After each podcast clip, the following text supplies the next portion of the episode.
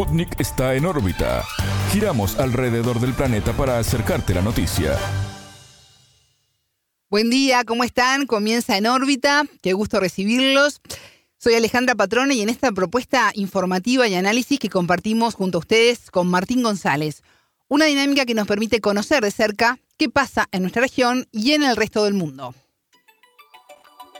Martín, ¿cómo estás para este viaje en 120 minutos? ¿Qué tal Alejandra? Lo más bien. La verdad que con muchas ganas de compartir con ustedes la, comunicación, los temas, en este ya arranque de semana, podríamos decir, con muchas cuestiones informativas que vamos a estar compartiendo. En la región está pasando de todo. Ahora en un rato voy a hablar de un tema del que venimos siendo un poco, si se quiere, monotemáticos, ¿no? Que tiene que ver con el avance del narcotráfico y el crimen organizado. Ahora les voy a estar contando unos adelantos con respecto a ese tema, pero hay otras cuestiones que están ocurriendo y también a nivel global, Alejandra. Exactamente, porque en marzo, que comienza en unos pocos días, eh, va a ser inaugurada una base militar aérea de la OTAN en la ciudad albanesa de Kukova. La apertura de esta instalación occidental fue anunciada este 15 de febrero por el secretario de Estado del país norteamericano, que es Anthony Blinken, quien se encuentra de visita en Albania en una muestra del acercamiento entre el país balcánico y Occidente.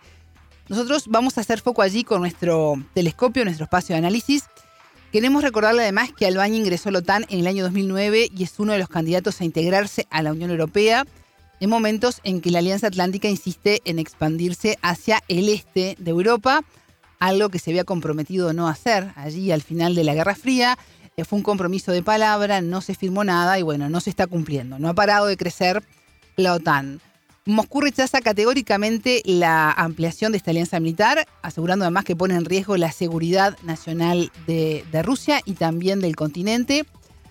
A esto se suma que es año electoral en Estados Unidos y que el expresidente Donald Trump, de candidato además del Partido Republicano, dijo estar decidido a reducir los compromisos de Washington con ciertos miembros de la OTAN, con ciertos miembros de la OTAN, lo que podría desencadenar una división del bloque en dos clases de miembros, ¿no? Con derechos diferentes. Trump insiste en que los miembros del bloque militar cumplan un objetivo del gasto en defensa de al menos un 2% del Producto Bruto Interno. Pueden entonces surgir cambios eh, con un Trump, Martín, que está mirando más hacia China y que no tiene por, por ahora problemas con negociar con Rusia, ¿no? Claramente. Entonces hace la división que el cambio que puede haber a partir de las elecciones en Estados Unidos en esa mirada de política exterior. No con cambios drásticos, pero sí en quién es el enemigo, ¿no? ¿Quién es más enemigo para Estados Unidos? ¿China o Rusia? Contarles además que la Unión Europea comenzó a dar señales de divisiones internas ante las exigencias de Estados Unidos de entregar armas y fondos para Ucrania ante una economía dañada y el aumento del descontento social. Ya vimos lo que generó la crisis energética en los últimos dos años y ahora con la huelga de los agricultores. Queremos ver qué va a pasar este año 2004 en Europa, ¿no? Si va a seguir apoyando a Occidente o va a tener un pensamiento más estratégico nacional. Eh, de todos estos temas que, que tienen como punto de partida esa nueva base militar de la OTAN en Albania, Vamos a entrevistar al analista internacional argentino Alberto Hugenreuter. Él es doctor en Relaciones Internacionales. Estaremos haciendo un contacto con él ya sobre las 8 de la mañana. Muy interesante la invitación de Alejandra, efectivamente. Hay mucho más. Esto a partir de las 8 de la mañana, compartiendo con ustedes Telescopio.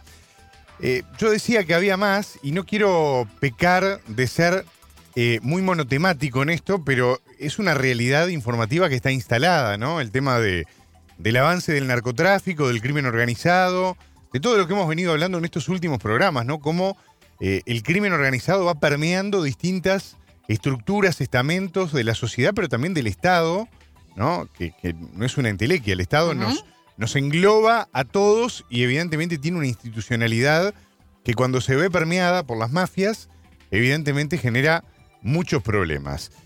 Y en parte, ese estar permeado no digo en su totalidad, digo estar permeado, explica en gran medida, entre otras cosas, algo como lo que voy a hablar ahora, que tiene que ver con una noticia que yo la estaba leyendo fuera del aire, de hecho hemos consultado al periodista y analista mexicano Julián Andrade, hombre de la casa con el que hemos hablado en muchas oportunidades, Y él dice muchas cosas interesantes que obviamente no las voy a adelantar ahora porque vale la pena realmente escucharlo a Julián. Pero lo que quiero decir con esto es que estoy impactado porque en las últimas horas, en México, como parte de, la voz del gobierno, en este caso particularmente el titular de la Secretaría de Defensa Nacional, que no es cualquier jerarca, ¿no? Cuando estamos hablando de un Estado que además viene desde hace muchísimos años en guerra frontal contra el narcotráfico. Conocida es la realidad que tiene México en este sentido. El titular de la Secretaría de Defensa Nacional, que es Luis Sandoval, dijo algo que realmente a mí me dejó impactado. Reconoció públicamente que el blindaje que utiliza el ejército mexicano para enfrentar a los narcos no está capacitado hoy en día para proteger a los soldados ante el potencial que tienen las armas que utilizan los grupos delictivos. Confirma un grito a voces, ¿no? Totalmente. Eh, evidentemente que acá juegan muchas cosas, ¿no? Porque entre otras está la venta libre de armas en los Estados Unidos, la gente que va a comprar... Claro, pegadito, la gente que va a comprar armas como quien va, eh, no sé, a la despensa. Dos remeras, unos zapatos. Claro, va a comprar eh, huevos, manteca. Es una cosa increíble, ¿no? Ir a comprar armas de esta manera. Y claro, después arma el lote, lo lleva y el crimen organizado claramente lo recoge del otro lado de la frontera y se están armando hasta los dientes. Tienen, el propio secretario de Defensa lo reconoce, tienen armamento de guerra, tienen munición pesada, mucho más pesada en algunos casos que la que tiene el propio Estado, y nuestros soldados hoy en día están en una situación de indefensión. Evidentemente, ante todo esto, el presidente Andrés Manuel López Obrador salió públicamente a tratar de calmar un poco la situación, dijo que su gobierno está en contacto con Washington, que están tratando de averiguar efectivamente, primero que nada, cuáles son los modelos de armas y además de dónde salieron una vez más el Estado llegando tarde, ¿no? Sí, y un poco el tema que se ponía sobre la mesa en los últimos días aquí en, en, órbita, que ya no alcanza con políticas de cada uno de los estados, sino también que se tiene que eh, actuar de manera transnacional. Porque si un país hace todo bien, pero en la frontera pasan determinadas cosas, bueno, se empieza a permear también, ¿no? Tienen que haber medidas locales y medidas que también tengan que estar relacionadas con todo el continente, ¿no? Y perdón. sea con la llegada, salida de mercancías eh, legales e ilegales. Si habrá fallas en esto que vos estás diciendo, que el secretario de Defensa dice esto. O sea, ¿cómo puede ocurrir en un país de la magnitud ¿no? que tiene México, que está, en, insisto, en una guerra frontal desde hace décadas con el narcotráfico? Esto no es un problema que empezó hace dos años, no es una crisis como la que estalló a fines de diciembre, enero en Ecuador. Estamos hablando de algo que viene desde hace mucho tiempo, que ha tenido luces y sombras, que es verdad que el gobierno de Andrés Manuel López Obrador ha tenido algunos avances, eso es innegable, pero una cosa no quita la otra. ¿Cómo puede ocurrir que el ejército diga, no, muchachos, yo lo que tengo es esto y con esto me tengo que defender? Y del otro lado me están tirando con todo. O sea, pasa un, un móvil blindado y lo destrozan no tengo forma de garantizar la seguridad de mis hombres. No, claro. O sea, es una cosa. Y un poco decíamos, ¿no? Además de la corrupción, la gente que, recibe dinero y la gente que actúa porque amenazan a la familia, ¿no? Entonces, claramente es una guerra que se ha perdido hace muchas décadas y se tiene que buscar otro tipo de, soluciones. ¿Es tan así la guerra? ¿Por qué se, se está perdiendo por goleada y cada vez hay más países que están sufriendo estos desbordes y ese tipo de situaciones y afectando a una población cada vez más joven. Vos dijiste la palabra. que está sucediendo más allá de los grandes titulares. Vos dijiste la palabra clave, ¿no? Corrupción. Claramente acá hay elementos de corrupción que están eh, ya metidos, enquistados a un nivel que es muy difícil, porque a veces uno de las cosas mirándolas desde cierta distancia también, eh, a, uno le generan algunas dudas o preguntas, o por qué no se hace tal o cual cosa. Y en realidad no es que en determinados lugares del mundo no se hagan las mismas preguntas. El tema es que hay cosas que no se mueven, porque justamente la corrupción está enquistada, ¿no? Es terrible. Hablamos de las pandillas en los barrios y tenemos que enlazarlo con el narcotráfico. Hablamos del hacinamiento carcelario y las, y las revueltas violentas y de vuelta va enganchado al narcotráfico. Hablamos de sicariato, hablamos de secuestros organizados de las cárceles, ¿no? Como veníamos hablando estos días. Es realmente tremendo. Participación en partidos políticos, ¿no? Financiaciones. Totalmente. No, no, es tremendo. Vamos a estar en un rato escuchando a Julián Andrade, porque tiene más para decir, mucho más de lo que puedo decir yo, pero que me parece que vale la pena para justamente tomar dimensión de la crisis que está teniendo México en este sentido. Bueno, me voy con una buena noticia para Ecuador porque Rusia levantó el veto a cinco empresas bananeras ecuatorianas que habían sido suspendidas el 5 de febrero por la presencia de la mosca jorobada. Amanecemos con buenas noticias para nuestro sector productivo. El diálogo permanente y trabajo coordinado trae resultados. Esto fue comentado vía eh, las redes sociales, Social X en este caso, por la canciller Gabriela Sonfeld, citando un mensaje del ministro de Relaciones Exteriores con el anuncio de esta medida. Desde la Agencia de Regulación y Centro Fito y Sanitario de Ecuador se había señalado que la mosca jorobada no es una plaga agrícola, pero se reforzó la vigilancia y control de los envíos a Rusia.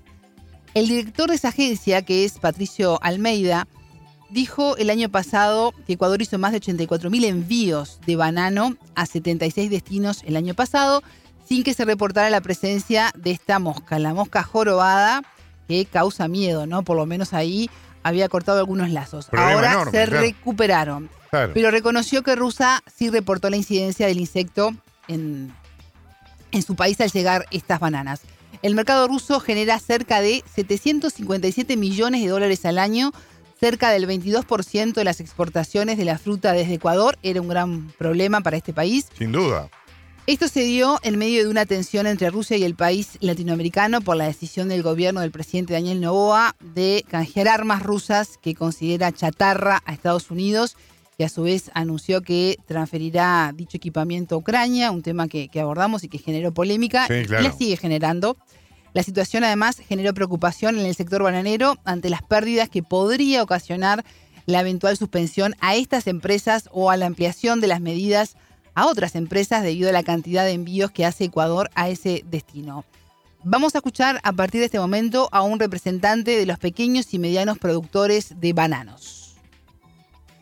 A él no le afecta el cierre del mercado ruso, pero sí afecta a los agricultores de todo el país, porque de todo el país se exporta banano hacia Rusia y dejar que no entre ese banano es provocar una sobreoferta que no tenemos donde venderla y eso ocasionaría la caída de los precios del banano en el Ecuador. Alejandra, quiero aprovechar estos minutos que tenemos en la apertura de nuestro programa para hablar de un tema que en esta semana que comienza claramente es tema de agenda en la región por los países que abarca esto también, ¿no? Me estoy refiriendo a la visita que va a tener lugar esta semana del secretario de Estado de los Estados Unidos, nada menos, Anthony Blinken. Hace poco hablábamos ¿no? de la jefa del Comando Sur que estuvo en Uruguay, que estuvo en Argentina, que había estado en Ecuador. Bueno, ahora viene en este caso el secretario de Estado de los Estados Unidos, Anthony Blinken, que se va a reunir con los presidentes de Brasil, Luis Ignacio Lula da Silva, y con el presidente argentino Javier Milei, del que voy a estar hablando si me da el tiempo ahora en un rato. Quiero contarles una cosa que, que bueno, que es muy, eh, explicativa de cómo funcionan algunas cuestiones eh, o algunos, eh, algunos premios, podríamos decir, o, recompensas al esfuerzo libertario del presidente argentino. Pero no me quiero ir de tema. Te hago acordar, no te preocupes. Haceme acordar, porque justamente esta gira de Anthony Blinken por la región va a tener lugar desde este martes 20 hasta el próximo 23 de febrero. Sí. Anthony Blinken va a estar en Brasilia y también va a estar en Río de Janeiro. Y después va a estar en Buenos Aires ya en el final de esta visita regional muy importante, claramente, por el interés que le asigna también Estados Unidos a estos dos gigantes países de América Latina y de América del Sur en particular, ¿no? Bueno, mientras esté en Brasilia, según lo que informó el Departamento de Estado. Bueno, Blinken se va a reunir, como yo decía, con Lula para abordar asuntos bilaterales, globales. También va a estar reafirmando el apoyo de Washington a la presencia de Brasil del G20. Y también la asociación Brasil-Estados Unidos por los derechos de los trabajadores, algo que viene formando parte de la agenda bilateral desde hace ya bastante tiempo. La colaboración también para la transición a energías limpias va a estar, según se informó en la agenda, y las conmemoraciones del bicentenario de las relaciones diplomáticas bilaterales entre Brasil y Estados Unidos. Ya en Río de Janeiro, Blinken va a participar en la reunión de ministros de Asuntos Exteriores del G20 y también tiene la intención de discutir los esfuerzos internacionales en el apoyo a Haití. Esto siempre es lo que hablamos, ¿no? Lo que se dice desde la comunicación oficial. Claramente acá hay cuestiones de alta política, ¿no? Claro que, sí. Evidentemente hay que tomar en consideración y estar atentos a las señales diplomáticas que se van a dar, principalmente después cuando llega el momento de las declaraciones y de las conferencias de prensa. Evidentemente que Estados Unidos sabe que eh, a Milei lo tiene abajo del brazo porque está alineado totalmente, pero con Lula y el pragmatismo, ¿no? Desde la diplomacia presidencial que lleva adelante Lula, y ni que hablar el ruido que genera, de hecho, en estas últimas horas ha estado de viaje, cuando sale al exterior el presidente de Brasil, evidentemente es una señal importante que a Brasil le interesa dar al mundo y que a Estados Unidos le preocupa. Entonces, esto más allá de lo que yo comentaba, es lo que está claramente de fondo. Simplemente decir que en Argentina, bueno, se va a estar reuniendo evidentemente con Javier Milei va a abordar temas bilaterales y globales, como por ejemplo el crecimiento económico sostenible, los compromisos con los derechos humanos, mirá qué tema, ¿no? Para Milei y para Estados Unidos, y la gobernanza democrática, el comercio y la mejora en las inversiones. Evidentemente también reunión con la canciller Diana Mondino, en línea un poco también con su par Anthony Blinken, así que estar atentos desde el 20 al 23 porque Anthony Blinken va a estar por el barrio. Y seguimos hablando un poco de Estados Unidos porque en Rusia tachan de insolencia de que este país prohibiera a una congresista peruana viajar a Moscú. Se intenta reprimir con sanciones ilícitas al que no desee vivir bajo leyes inventadas. Me acaban de decir que Estados Unidos, bajo pretexto imaginado, prohibió a uno de los participantes de nuestro foro sobrevolar su territorio. No explicaron nada, simplemente porque ese participante se dirigía a Moscú. Es una insolencia, dijo Dmitry Medvedev en el Foro por la Libertad de las Naciones, que fue inaugurado el 15 de febrero en Moscú y dedicado a la lucha contra el neocolonialismo. En esa iniciativa tenía que estar presente el congresista peruano Guillermo Bermejo, de Cambio Democrático Juntos por el Perú. El político tenía previsto llegar a Moscú vía Estambul y mientras hacía escala en México, se había salido, se le impidió tomar el avión porque el trayecto hacia Turquía incluía un tramo por Estados Unidos. Bermejo dijo que eh, no, se le, no, se le, no, se le, permitió perdón, eh, tomar este avión. Bermejo dijo que pidió explicaciones a la compañía aérea, pero no se las dieron. Vamos a escuchar lo que dijo en sus redes sociales. Estoy aquí en el aeropuerto de México. El día de hoy tengo que hacer una denuncia realmente eh, grave, ¿no? Me iba yo rumbo a Moscú, tengo un evento allá de lucha contra el neocolonialismo, programado hace más ya de un mes. Y bueno, nos tocaba hacer escala aquí en México y de México eh, a Estambul y de Estambul a Moscú. Pero resulta que como la aerolínea Turkish Airlines de, de aquí de Ciudad de México hasta Estambul tiene que pasar por un codito, ¿no?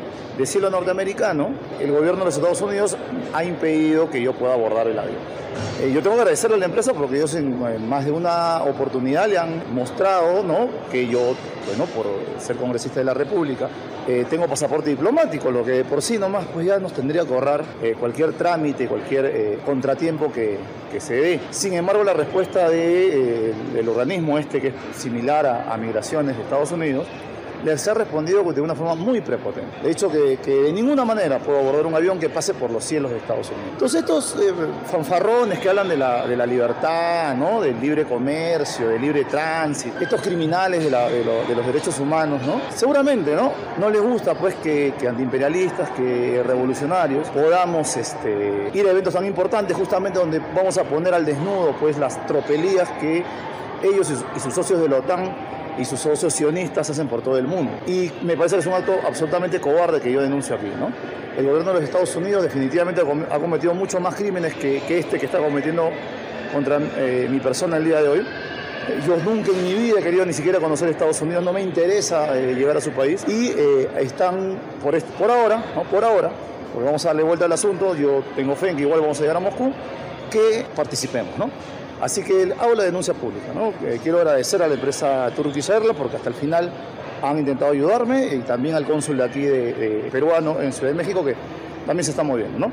Pero creo que es importante que esto se sepa. Toda esa fanfarra, esa mentira sobre libertades y, demás está en el papel, ¿no? Ellos, cualquier persona que piense diferente a ellos ya lo consideran un peligro y eso este, tenemos que rechazarlo y sobre todo espero pues que el Congreso de la República se, se manifieste al respecto también, ¿no?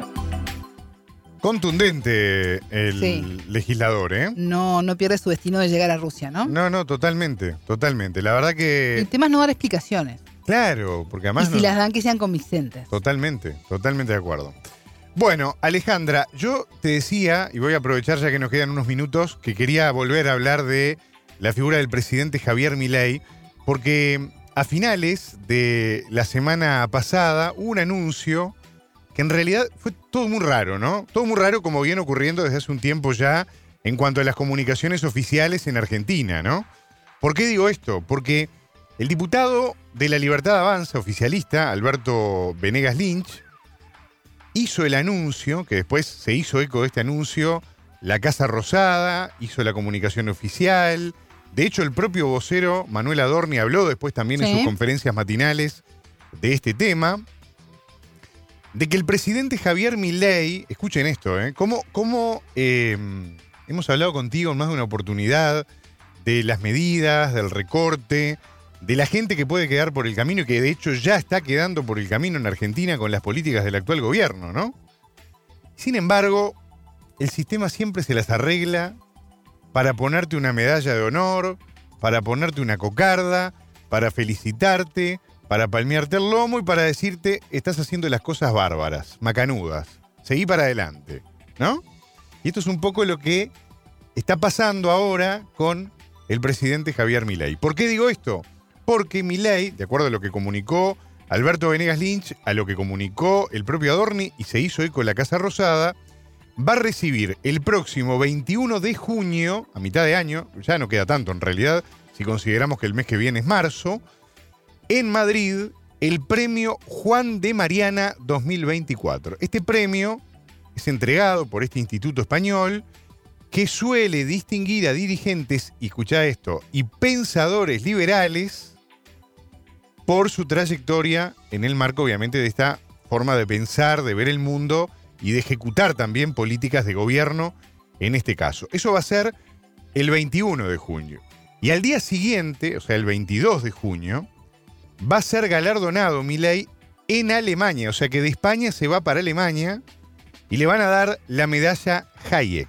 Es una medalla que se otorga en referencia justamente al Nobel de Economía Friedrich von Hayek, justamente por su trayectoria en el terreno del liberalismo, las políticas y obviamente el gobierno, ¿no? Plantear la desvalorización, por ejemplo, y en la mitad del Banco Central. Entre otros méritos, justamente. Bueno, eh, de hecho, eh, Juan de Mariana y el propio Alberto Venegas Lynch lo recoge en uno de los tweets de estos últimos días. Era uno de los miembros más prolíficos de la famosa escuela de Salamanca, ¿no? Que además estaba eh, muy preocupado y el propio Venegas Lynch lo cita, ¿no? Por temas económicos, por el tema también del, derecho, de, vinculado justamente a esta, a esta forma de ver el mundo, y además un gran difusor del pensamiento de Santo Tomás de Aquino. Ese era justamente Juan de Mariana que le da nombre a esta fundación que ahora le va a poner la medalla honorífica el 21 de junio a Javier Milei. Lo quería mencionar eh, ya hablamos también del premio del 22 de junio en Alemania porque, insisto, ¿no? Me, pareció un dato muy curioso eh, y después también esto termina explicando, ¿no? Por qué a veces hay un enorme distanciamiento entre algunos líderes políticos y o presidentes y lo que le pasa a sus pueblos, ¿no?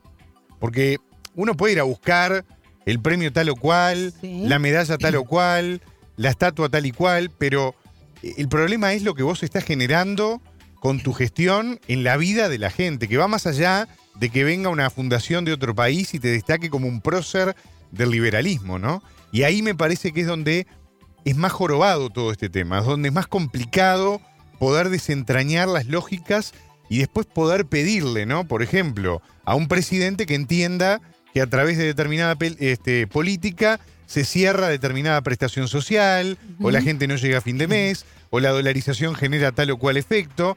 No, pero a mí me están destacando, ¿no? Sí, es una oportunidad para, no solo para mi ley, sino para todos los mandatarios, en qué poner en relieve, ¿no? Si una medalla, una cocarda y un beso, o poner la oreja y estar ante el reclamo social, de lo que está pidiendo la gente en las calles, ¿no? Uno también, en esa elección que se hace, va viendo eh, de qué manera se plantan ante la vida determinados líderes políticos. Un reclamo que suena cada vez más en Argentina también. Claro que sí.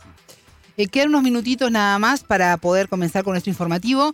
Quiero comentarles antes que el índice de desempleo promedió en Brasil en el año 2023, primer año del gobierno del presidente Luis Ignacio Lula da Silva, y cayó el 7,8% luego de haber registrado 9,6% en 2022.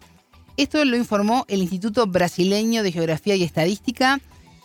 El índice también reveló que la desocupación de jóvenes entre 18 y 24 años se redujo a los menores niveles desde el año 2014. Según el instituto, se cerró el trimestre finalizado en diciembre con una tasa de desempleo de 7,4%, el nivel más bajo, decíamos, registrado desde el año 2014, y con un récord histórico de trabajadores ocupados. En el trimestre anterior, la tasa de desempleo había sido del 7,7%. La encuesta nacional trimestral continua por muestra de hogares publicada por este instituto dice que la población desocupada en 2023 fue de 8,5 millones de personas y de 1,8 millones, 1,8 eh, millones menos de lo que fue en el año 2022, ¿no? O sea, 1,8 millones de personas menos. Entonces, es muchísimo.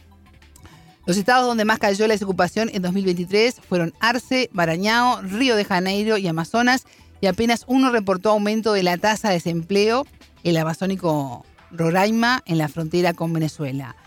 Según un comunicado del instituto, la población ocupada del país alcanzó el nivel más alto de la serie histórica iniciada en el año 2012, alcanzando 100,7 millones de personas en el año 2023. Esta cifra representa un crecimiento del 3,8% respecto al año anterior. Yo les dejo esta cifra, ¿no? Cuando uno da muchos números en economía, eh, hay 1,8 millones de personas que consiguieron trabajo en el año 2023 y que en el 2022 la estaban pasando muy mal, ¿no? Casi 2 millones de personas. ¿Listo para el informativo? Estamos preparadísimos porque hay más temas que vamos a estar desarrollando y profundizando en algunas de las cuestiones que estábamos hablando acá en la apertura. Titulares. Peligro. El ejército de México no posee suficiente blindaje para proteger a sus soldados de la potencia de armas que utiliza el narcotráfico. Investigación. Murió Alexei Navalny, según informó el servicio penitenciario ruso. Fake news. El expresidente brasileño Jair Bolsonaro negó haber transferido dinero a Estados Unidos para esperar allí los resultados de un intento de golpe de Estado en enero de 2023. Postura. El canciller ruso Sergei Lavrov afirmó que Ucrania se convirtió en un mendigo internacional. Justicia. Australia criticó la persecución a Julian Assange. Decisiones. En Colombia inició el segundo periodo legislativo en el que se retomará la discusión sobre las reformas de salud, pensiones y laboral. Estos fueron los titulares. Vamos con el desarrollo de las noticias. El mundo gira y en órbita te trae las noticias. Noticias. Preocupante. El combate al narcotráfico en México arrastró al país a una crisis de enorme magnitud. Así lo afirmó en entrevista con En órbita el periodista y analista mexicano Julián Aldrade. El experto señaló que la estrategia del gobierno de Andrés Manuel López Obrador no arrojó los resultados esperados. El periodista añadió que a partir de octubre se requerirá de una cirugía mayor con la llegada de un nuevo gobierno a los efectos de intentar revertir la situación. A juicio de Andrade, el elemento más preocupante es la incursión de estos grupos criminales con el objetivo de incidir en las candidaturas locales. México está atravesando un, momento de, digamos, de crisis mayor en el, en el tema del, narcotráfico porque se están haciendo evidentes ya zonas de, control de los grupos criminales, sobre todo Zacatecas, eh, Michoacán y, el estado de, Guerrero.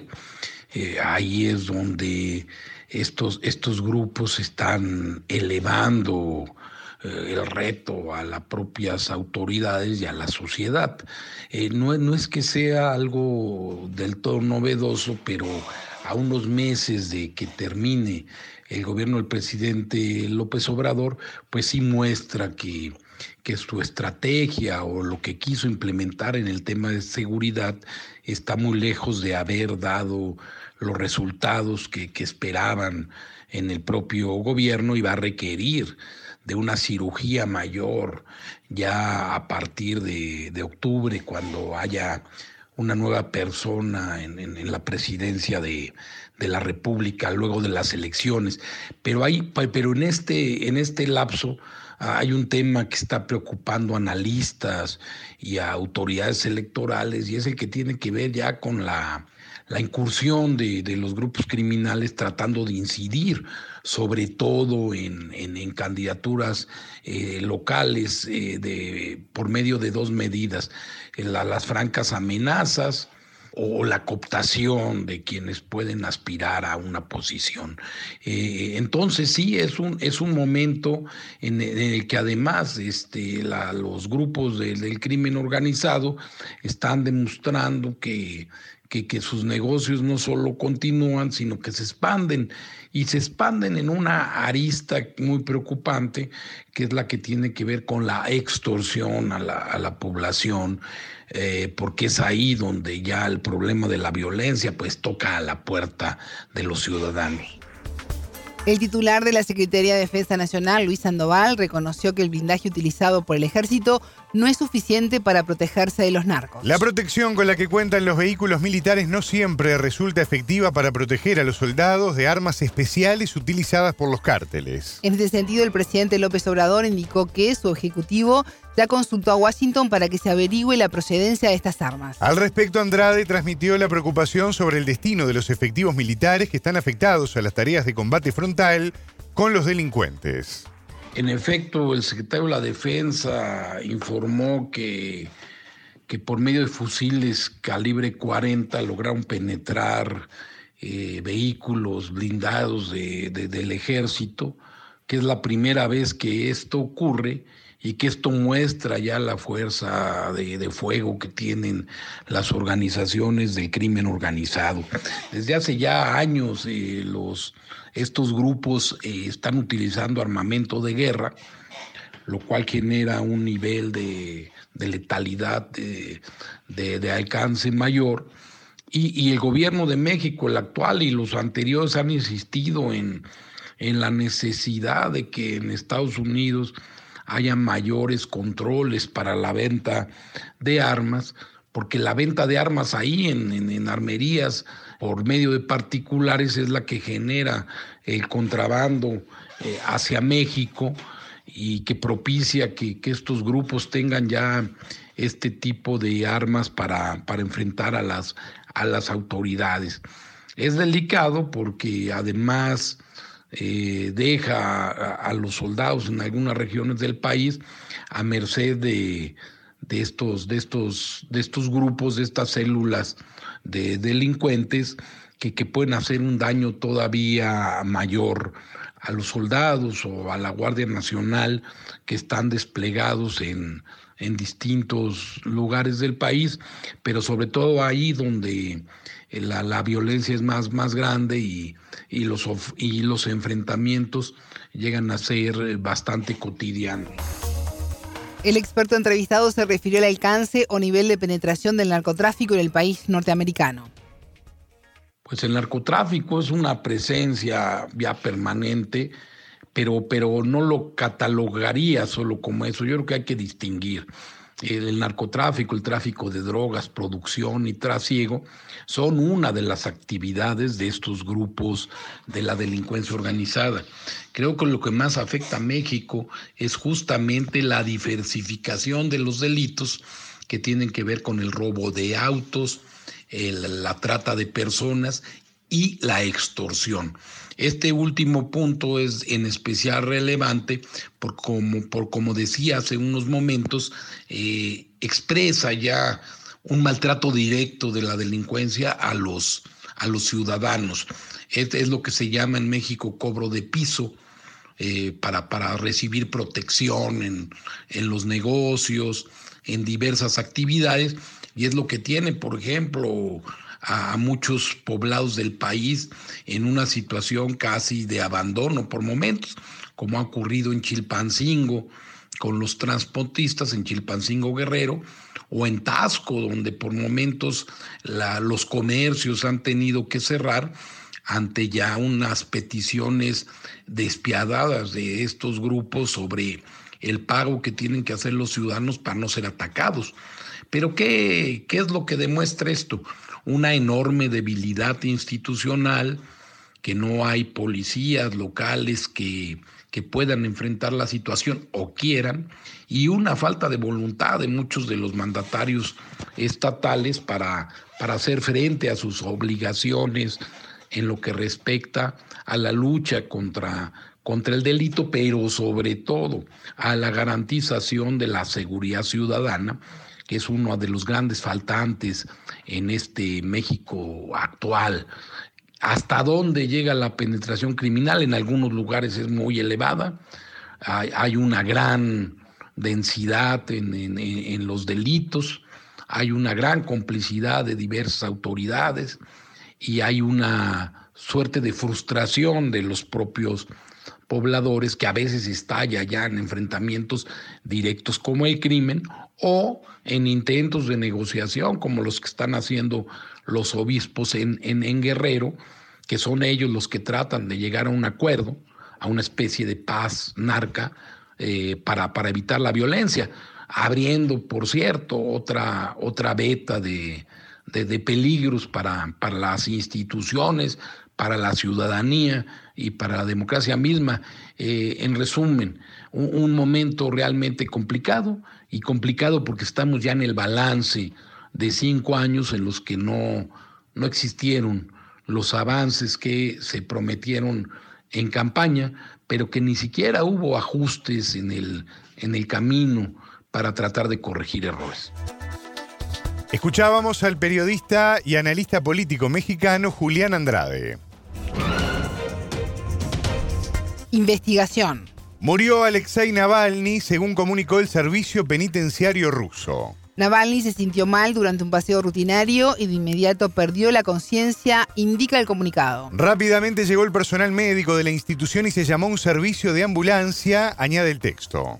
De acuerdo con el servicio penitenciario, se llevaron a cabo todas las acciones de primeros auxilios, pero no dieron resultado. Las causas del deceso están siendo investigadas. La Cancillería rusa instó a Estados Unidos a mostrar moderación en lugar de lanzar acusaciones generalizadas sobre este hecho y a esperar los resultados forenses. El ministerio también se preguntó por qué la muerte de un ciudadano ruso era más importante para Washington que la del periodista estadounidense Gonzalo Lira, torturado en una prisión ucraniana. Anteriormente, la vicepresidenta estadounidense Kamala Harris y el secretario de Estado Anthony Blinken reaccionaron a la muerte de Navalny responsabilizando a Rusia. Asimismo, el diplomático norteamericano dijo que Washington tiene la intención de consultar con muchos países interesados tras la muerte de Navalny.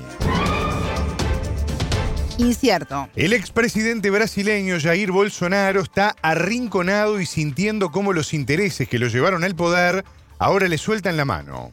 Así lo afirmó en entrevista con En órbita el analista brasileño Víctor Yun, profesor, doctor e investigador en las facultades de Campinas. Para el analista, durante sus años en el poder, el expresidente buscó sacar al Partido de los Trabajadores del gobierno y sostener varias políticas neoliberales.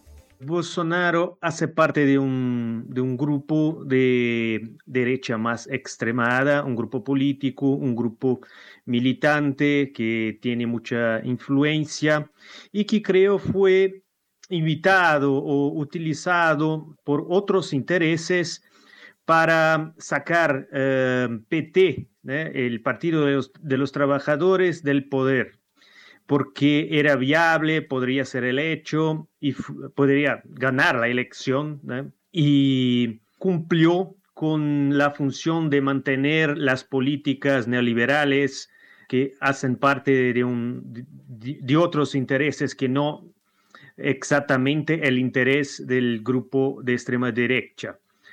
Entonces, creo que ahora eh, no, lo están eh, sacando un tanto de este poder, y lo están, ¿cómo se puede decir? Eh, le están arrinconando, creo que arrinconando, creo que es eso.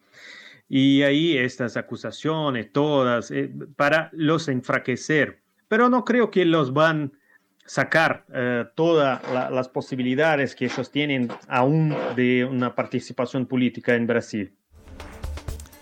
En este marco, Bolsonaro tildó de fake news y de un intento y de un nuevo intento de desacreditarlo las actuaciones de fiscalía en su contra. En ella se lo señala de haber enviado dinero a Estados Unidos a finales de 2022 para guardar desde ese país el desarrollo de los disturbios del 8 de enero de 2023 en Brasilia. La Fiscalía, con base en documentos policiales, sostuvo que Bolsonaro esperaba en Estados Unidos que los hechos culminaran con el derrocamiento de Luis Ignacio Lula da Silva. La prensa brasileña filtró un fragmento de un documento de la Policía Federal que reveló que el exmandatario transfirió 800 mil reales, unos 160 mil dólares. La transacción está fechada el 27 de diciembre de 2022 días antes de su viaje a Florida y del final de su mandato, ceremonia de la que no participó. Al respecto, Yang señaló que la acusación evidencia cómo operaba el expresidente y su entorno durante sus años de gobierno entre 2018 y 2023. Yo creo que eso hace parte de, las políticas que están utilizando para sacar parte de este poder, que, de esta influencia que Bolsonaro ainda tiene en Brasil y que es muy fuerte. Eh, entonces es un grupo político que acá en Brasil es fuerte, pero no debe ser tan fuerte cuanto debería para aquellos que, para otros intereses más fuertes que el propio interés de, de la extrema derecha. Bolsonaro explicó que no confiaba en el rumbo político y económico del Ejecutivo de Lula y de ahí su decisión de transferir sus activos a una sucursal de Estados Unidos. Para el analista, este argumento es una síntesis perfecta del discurso del bolsonarismo en contra del Partido de los Trabajadores liderado por Lula. Esa era la parte del discurso de Bolsonaro con relación a lo que pensaba eh, al respecto del gobierno, que hacía una, siempre hizo desde la elección un discurso diciendo que eh, PT no iría a cumplir con las, las políticas consideradas apropiadas para la economía. Entonces, eh, esta la justificativa. Pero no sé, eh, cómo se, están utilizando de todo tipo de artificio para, para acercarlo, para, como dice, arrinconarlo ¿Cuáles son los reales motivos de, esta transferencia? No, es posible hacer una, afirmación muy correcta o digo con mucha certidumbre. Entonces, creo que, eh, eh, eh, estamos acompañando un proceso más de sacar la influencia de Bolsonaro sobre la política brasileña, dejándolo ahí al lado para que se haga, si, si hay una otra oportunidad, en, en, una otra eventualidad, se puede utilizarlo nuevamente. Es la forma como yo pienso, porque ninguna de las acusaciones son acusaciones que pueden definir categóricamente que estaba haciendo un, un, un, golpe de Estado. Puede ser, no digo que no, no creo que podría realmente, pero no hay nada así que pueda anular toda su influencia política de una sola vez. Escuchábamos al analista brasileño Víctor Jung, profesor, doctor e investigador en las facultades de Campinas. Postura. El canciller ruso Sergei Lavrov afirmó que Ucrania se convirtió en un mendigo internacional. Occidente utiliza a Kiev para contener a Rusia o, como ellos dicen, infligirle una derrota estratégica, expresó el ministro. En sus palabras, Ucrania recibió de la Unión Soviética y del Imperio ruso un potencial industrial rico, pero se convirtió probablemente en el estado más pobre de Europa. El jefe de la diplomacia rusa criticó el plan del gobierno de Volodymyr Zelensky para alcanzar la paz en el conflicto militar iniciado el 22 de febrero de 2022. La esencia de esta fórmula de paz es que Moscú debe capitular, volver a las fronteras de 1991, mientras que los dirigentes rusos deben ir a tribunales y también Rusia pagar reparaciones, indicó Lavrov.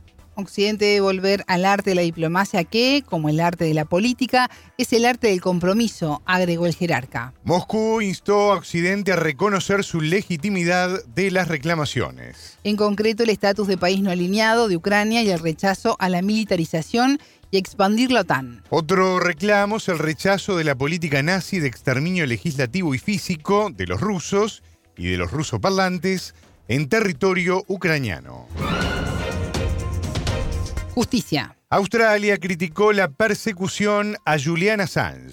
La gente tendrá opiniones diferentes sobre la conducta de Assange, pero esto no puede seguir indefinidamente, declaró el primer ministro Anthony Albanese. El mensaje del líder ante el Parlamento Nacional ocurre a días de la audiencia en el Tribunal Superior de Londres, ciudad donde está preso el fundador de Wikileaks. La audiencia en cuestión es sobre la posible extradición del activista australiano a Estados Unidos. Albanese además subrayó que el gobierno australiano tiene el deber de defender a sus ciudadanos. El primer ministro votó a favor de una moción en la Cámara Baja del Parlamento que pide el regreso del fundador de Wikileaks a su país. A su vez, Albanese aseguró que planteó el caso de Assange a los más altos niveles en Reino Unido y Estados Unidos. Stella Assange, esposa de Julian, recibió con satisfacción el apoyo del Ejecutivo del país oceánico. El fundador de Wikileaks de 42 años, lleva más de 11 privado de su libertad.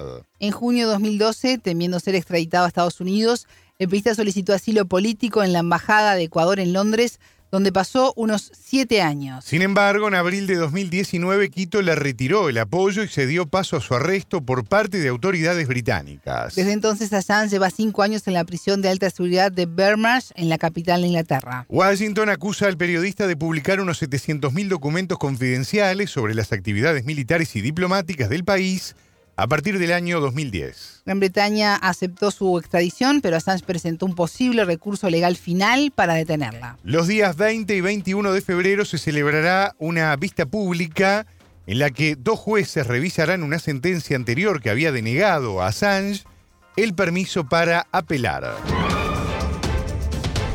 Decisiones. En Colombia inició este viernes 16 el segundo periodo legislativo en el que se retomará la discusión sobre las reformas de salud, pensiones y laboral. En el caso del proyecto de la salud se encuentra en el Senado y el debate en el plenario está previsto para marzo, cuando terminen las audiencias públicas. La reforma pensional se encuentra en esa Cámara, mientras que la referida al trabajo está en comisión en diputados. En tanto, la ONU y la Comisión Interamericana de Derechos Humanos de la OEA llamaron al Tribunal Supremo de Justicia a elegir al titular de la Fiscalía de la Nación a la brevedad. El cargo tendría que haberse definido en diciembre tras la presentación de tres postulantes por parte del presidente Gustavo Petro en agosto del año pasado. El ahora ex fiscal Francisco Barbosa, crítico del gobierno, terminó su mandato el 12 de febrero, por lo que la vicefiscal Marta Mancera asumió la dirección. El presidente criticó la asunción de Mancera como fiscal encargada, ya que investigaciones de prensa la vinculan al crimen organizado. La falta de definición es cuestionada por el presidente y fue reclamo principal de movilizaciones ciudadanas la semana pasada. Escuchamos ahora al mandatario refiriéndose al tema en un evento el domingo 11 de febrero. Al presidente le corresponde la función constitucional de entregar una terna de fiscales. Es lo que dice la constitución. Yo no sé si sea lo mejor o no, eso se puede debatir. Pero dada que esa es la norma constitucional, se me ocurrió presentar una terna de fiscales que yo no conociera personalmente, que no hubieran tenido ninguna actividad política o familiar conmigo, un mensaje diferente al pasado, y que a través de su vida, por lo que se sabe de esas personas, hubieran demostrado capacidad y valentía de enfrentarse a la investigación y por tanto de luchar contra la impunidad. Todas las tres mujeres. ¿Por qué? Porque me parece que la mujer debe acceder a los mayores puestos del poder. Eso ha desatado una tormenta. No creí que eso sucediera en Colombia, pero una tormenta terrible. Un sector de la sociedad que siempre tiene sus dirigentes ir atacando la posibilidad que se escoja fiscal. No atacando a las personas, que sería lo óptimo, que ha sucedido, que esta persona mire lo que hizo, tal, tal, y eso es lo, lo esperable, no, atacando lo que dice la Constitución, que de la terna presentada por el presidente la Corte Suprema escoge. Punto. Eso dice la Constitución. Lo que no se quiere es que eso suceda. Según Petro, la presión para que aún no se defina sobre las candidatas propuestas por él proviene de sectores ajenos a la justicia. En tiempos pasados, si en la terna iba alguien del que se podía dudar con cierta credibilidad de que estuviese ligado a intereses políticos o a intereses criminales en la corrupción o peor aún en el narcotráfico, nunca había problema. El único problema ha aparecido si en la terna hay personas decentes. Qué paradoja de la vida colombiana. Ahí sí hay un problema y no proviene de los mecanismos habituales, pongámosle esa frase, con que los magistrados de la Corte Suprema escogen. Se demoran, etcétera. Bueno, eso es la habitud. Proviene de sectores ajenos a la justicia incluso. Proviene de sectores en los medios de comunicación, en ciertos poderes fácticos que tienen una campaña y una razón. Impedir que la constitución se aplique y que pueda haber un fiscal de la terna del actual presidente y por tanto de las personas decentes. Luego voy a mostrar un Twitter para, y termino, eh, un trino de esos que llaman ahora en las redes. Esto no, no surgió en Colombia, esto se hizo en Miami. Se irradió por el, todo el estado de la Florida y fue la fuente de la información en Colombia. Ahí dice, el presidente colombiano Gustavo Petro envió a sus partidarios a tomar la sede de la Corte Suprema insatisfecho porque se resisten a sus órdenes. Cuando el presidente da órdenes a la Corte Suprema, los jueces tuvieron que ser evacuados en helicópteros. Claro, la ciudadanía que escucha esto, colombiana, el estado de la Florida y otros, dice, pues Petro es Trump. Disculpen que pronuncie ese nombre. Petro es un dictador.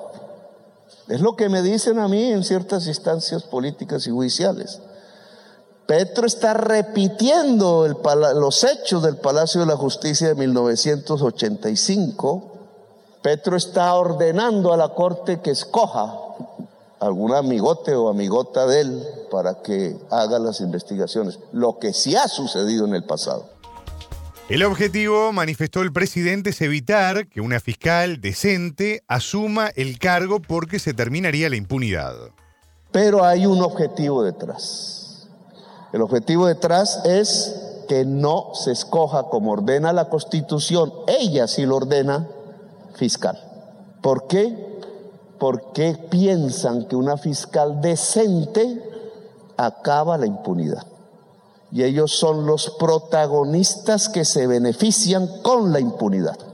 Y construyeron esta historia falsa para tapar el hecho que decenas de miles de colombianos y colombianas salieron a las calles a pedir que haya una justicia transparente, que las instituciones sean transparentes, que las instituciones no se pongan al servicio del crimen.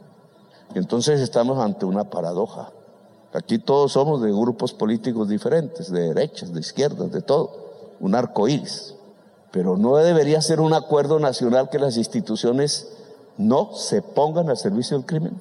No debería ser legítima toda expresión ciudadana, cualesquiera que sea, si es pacífica, que pida y diga que quiere instituciones democráticas. porque hay un sector de la prensa irradiando la mentira solo con el fin de que se mantenga la impunidad. ¿Por qué? Porque se cobija el narcotráfico, porque se cobija la, la ligazón del narcotráfico con el genocidio del pueblo colombiano, porque se le se encubre la ligazón del narcotráfico con el poder político en Colombia y el económico, y entonces se volvió revolucionario, subversivo, bolchevique, comunista y no sé qué más el que simplemente se presente una terna de mujeres decentes para que la Corte pueda decidir libremente cuál de ellas es la nueva fiscal general de la Nación. Esto tiene que ver con la conducta democrática con las poblaciones que gobernamos. Independientemente del cariz ideológico del gobernante, toda población debe gozar de sus derechos y sus libertades. Este gobierno quiere proteger eso. Uno de sus derechos es a la verdad.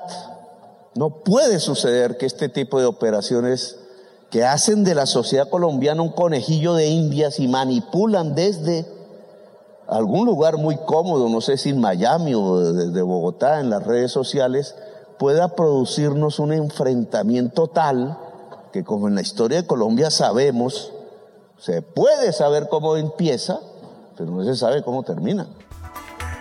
El jueves 22 de febrero habrá una nueva votación para definir la nueva titular de la Fiscalía.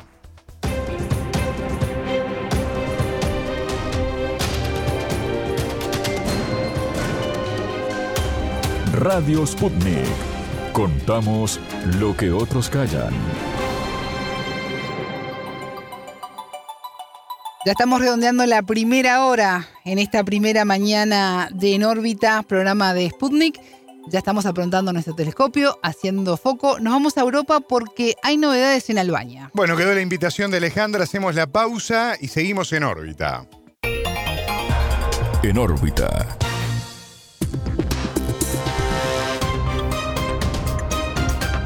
Radio Sputnik te acompaña todo el día para mantenerte bien informado.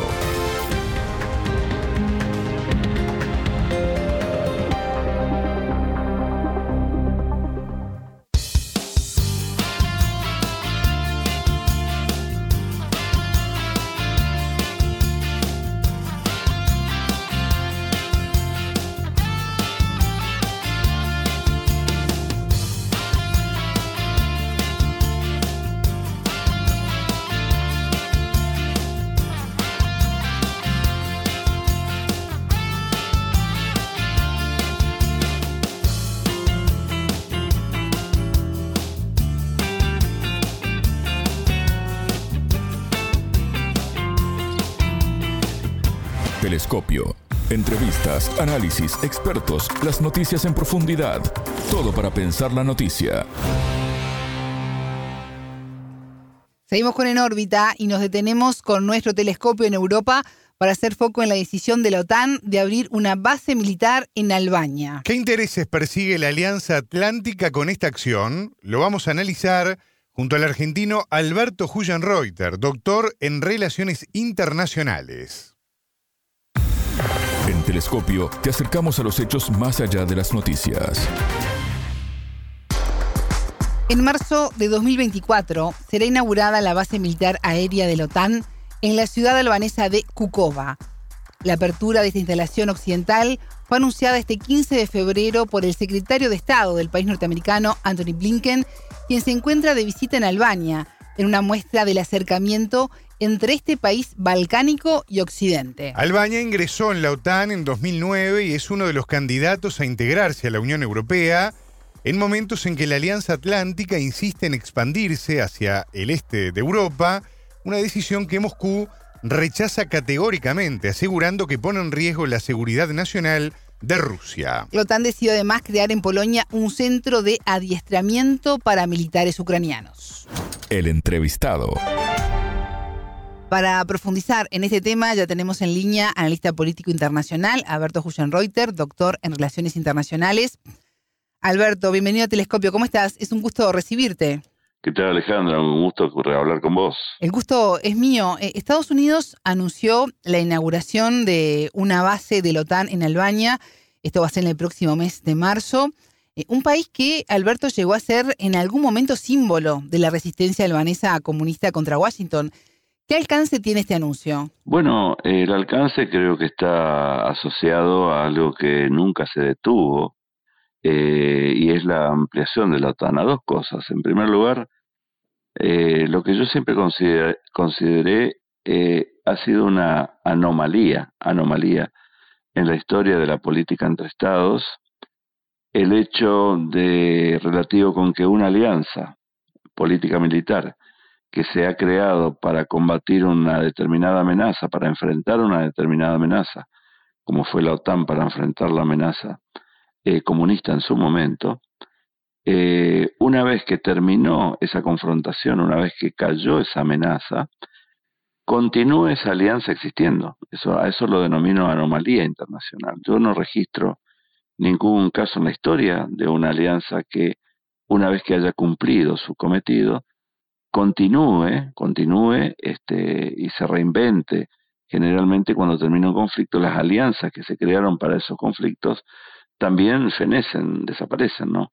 Bueno, aquí cuando terminó la Guerra Fría, cuando se desplomó la Unión Soviética, cuando cayeron los bloques, eh, la OTAN no solamente continuó eh, como, como existía, sino que con el paso de los años eh, comenzó una ampliación hacia el este, ¿no?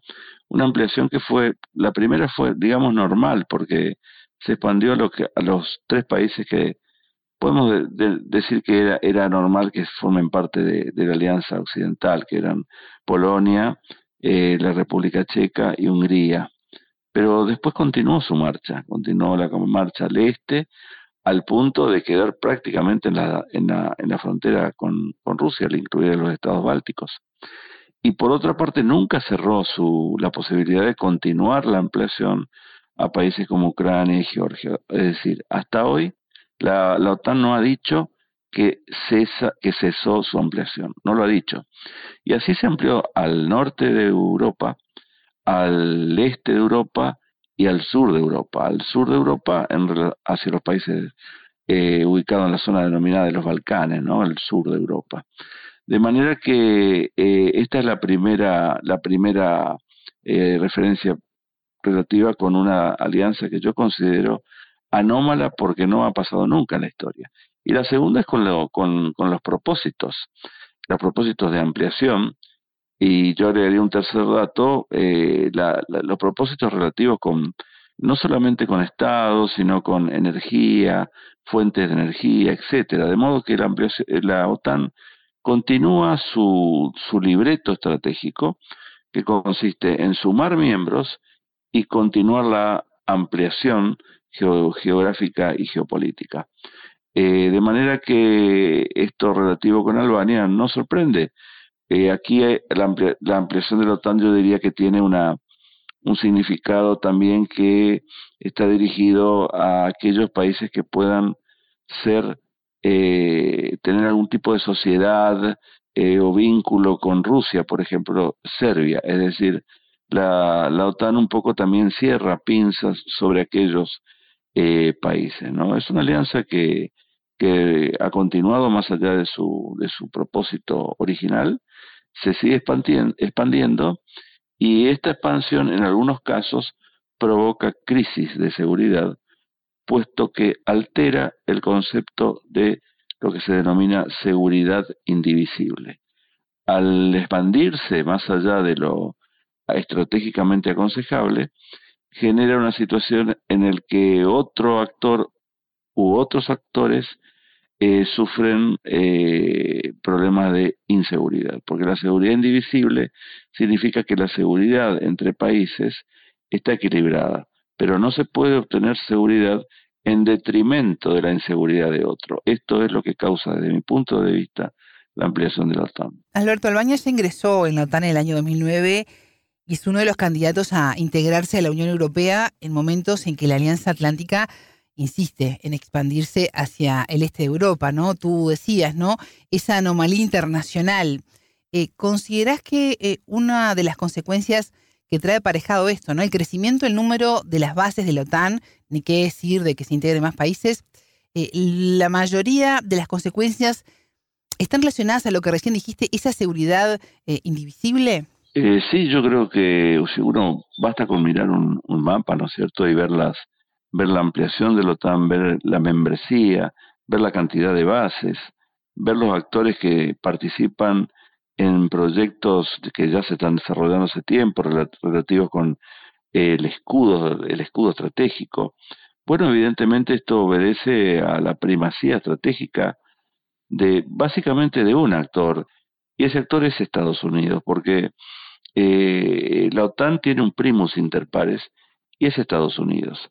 Eh, sí, por supuesto que obedece a ello. La OTAN considera que, desde mi punto de vista, que la victoria en la Guerra Fría hace 30 años eh, le da derechos Y uno de, esos derechos de Victoria es, eh, sería la continuidad de la OTAN. Digamos que esta sería la justificación eh, de Occidente para lo que yo dije anteriormente de eh, anomalía estratégica, ¿no?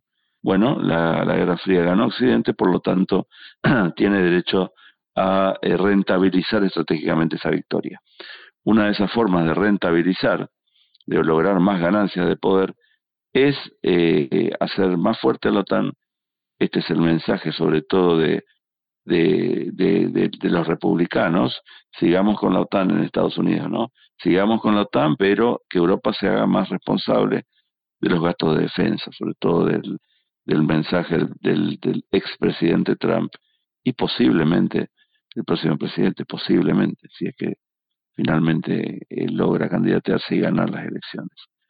Eh, de modo que, que efectivamente sí, los derechos, hay como unos derechos de victoria para la, Alianza Atlántica que le dan derecho a ampliarse, no solamente en el campo tradicional, es decir, el, la geografía del Atlántico y eh, Estados Unidos y Europa, este, sino más allá, ¿no es cierto?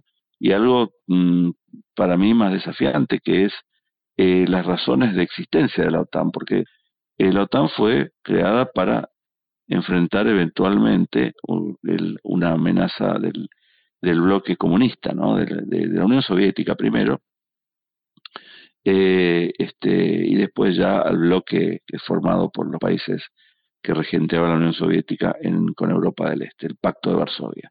Bueno, esto, es esto era una cuestión netamente estratégica militar, pero hoy yo diría que hay segmentos, como por ejemplo la energía, por ejemplo la, la, los, los espacios vacíos donde donde rigen, no sé, desde poderes fácticos como el terrorismo y los narcotraficantes, hasta otras situaciones que donde la OTAN también busca este ampliar su, su misión sería, ¿no?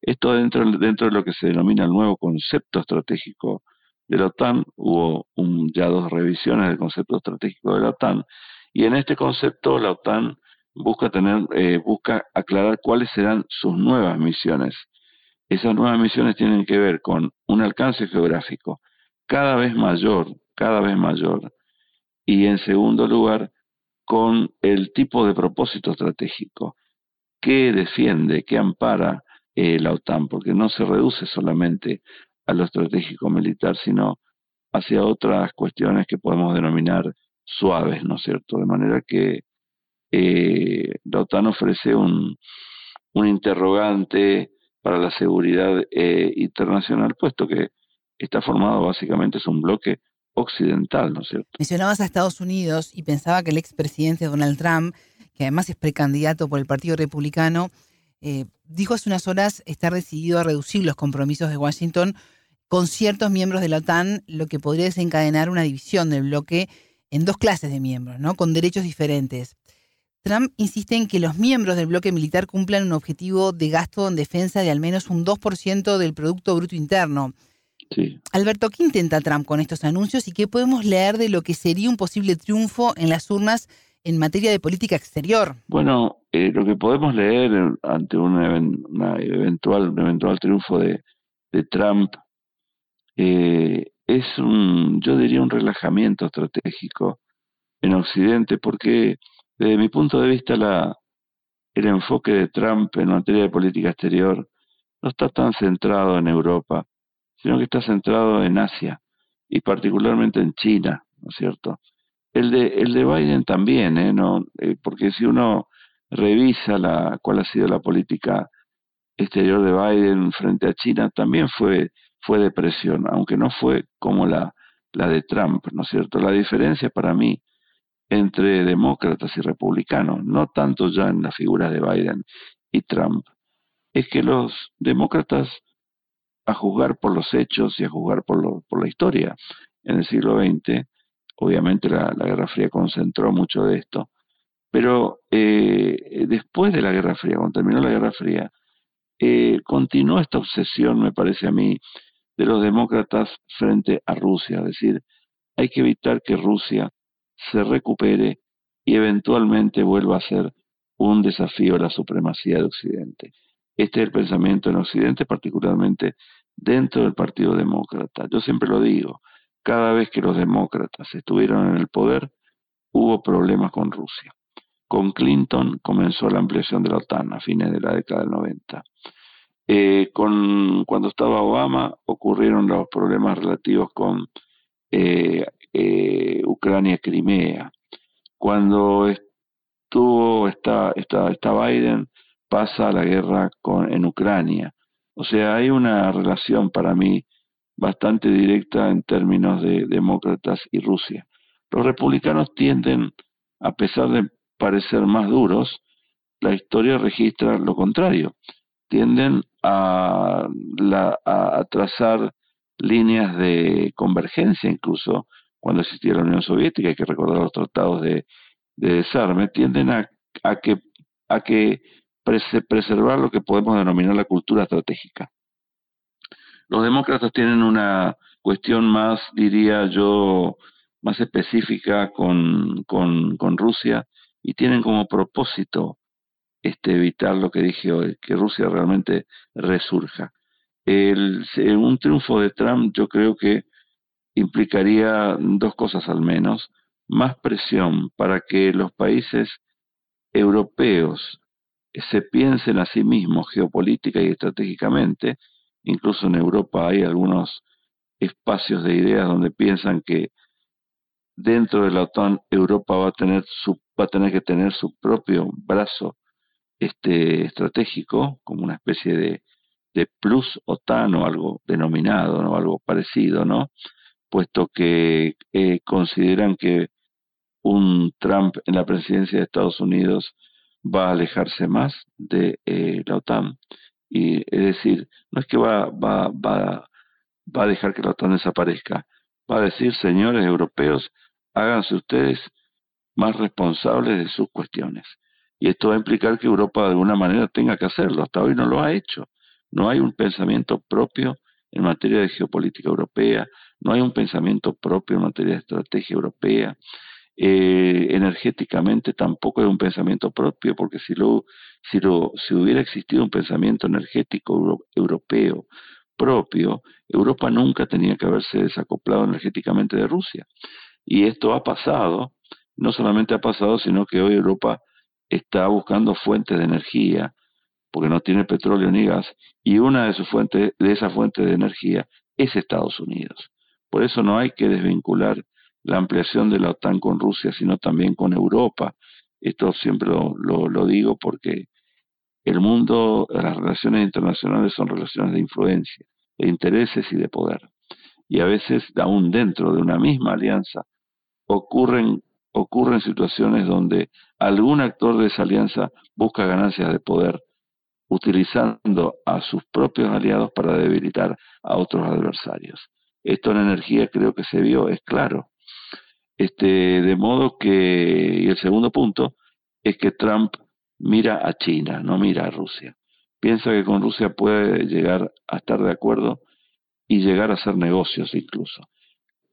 Es China el problema para Estados Unidos. Es China a la que hay que presionar para que el comercio bilateral entre Estados Unidos y China no sea tan favorable a Pekín.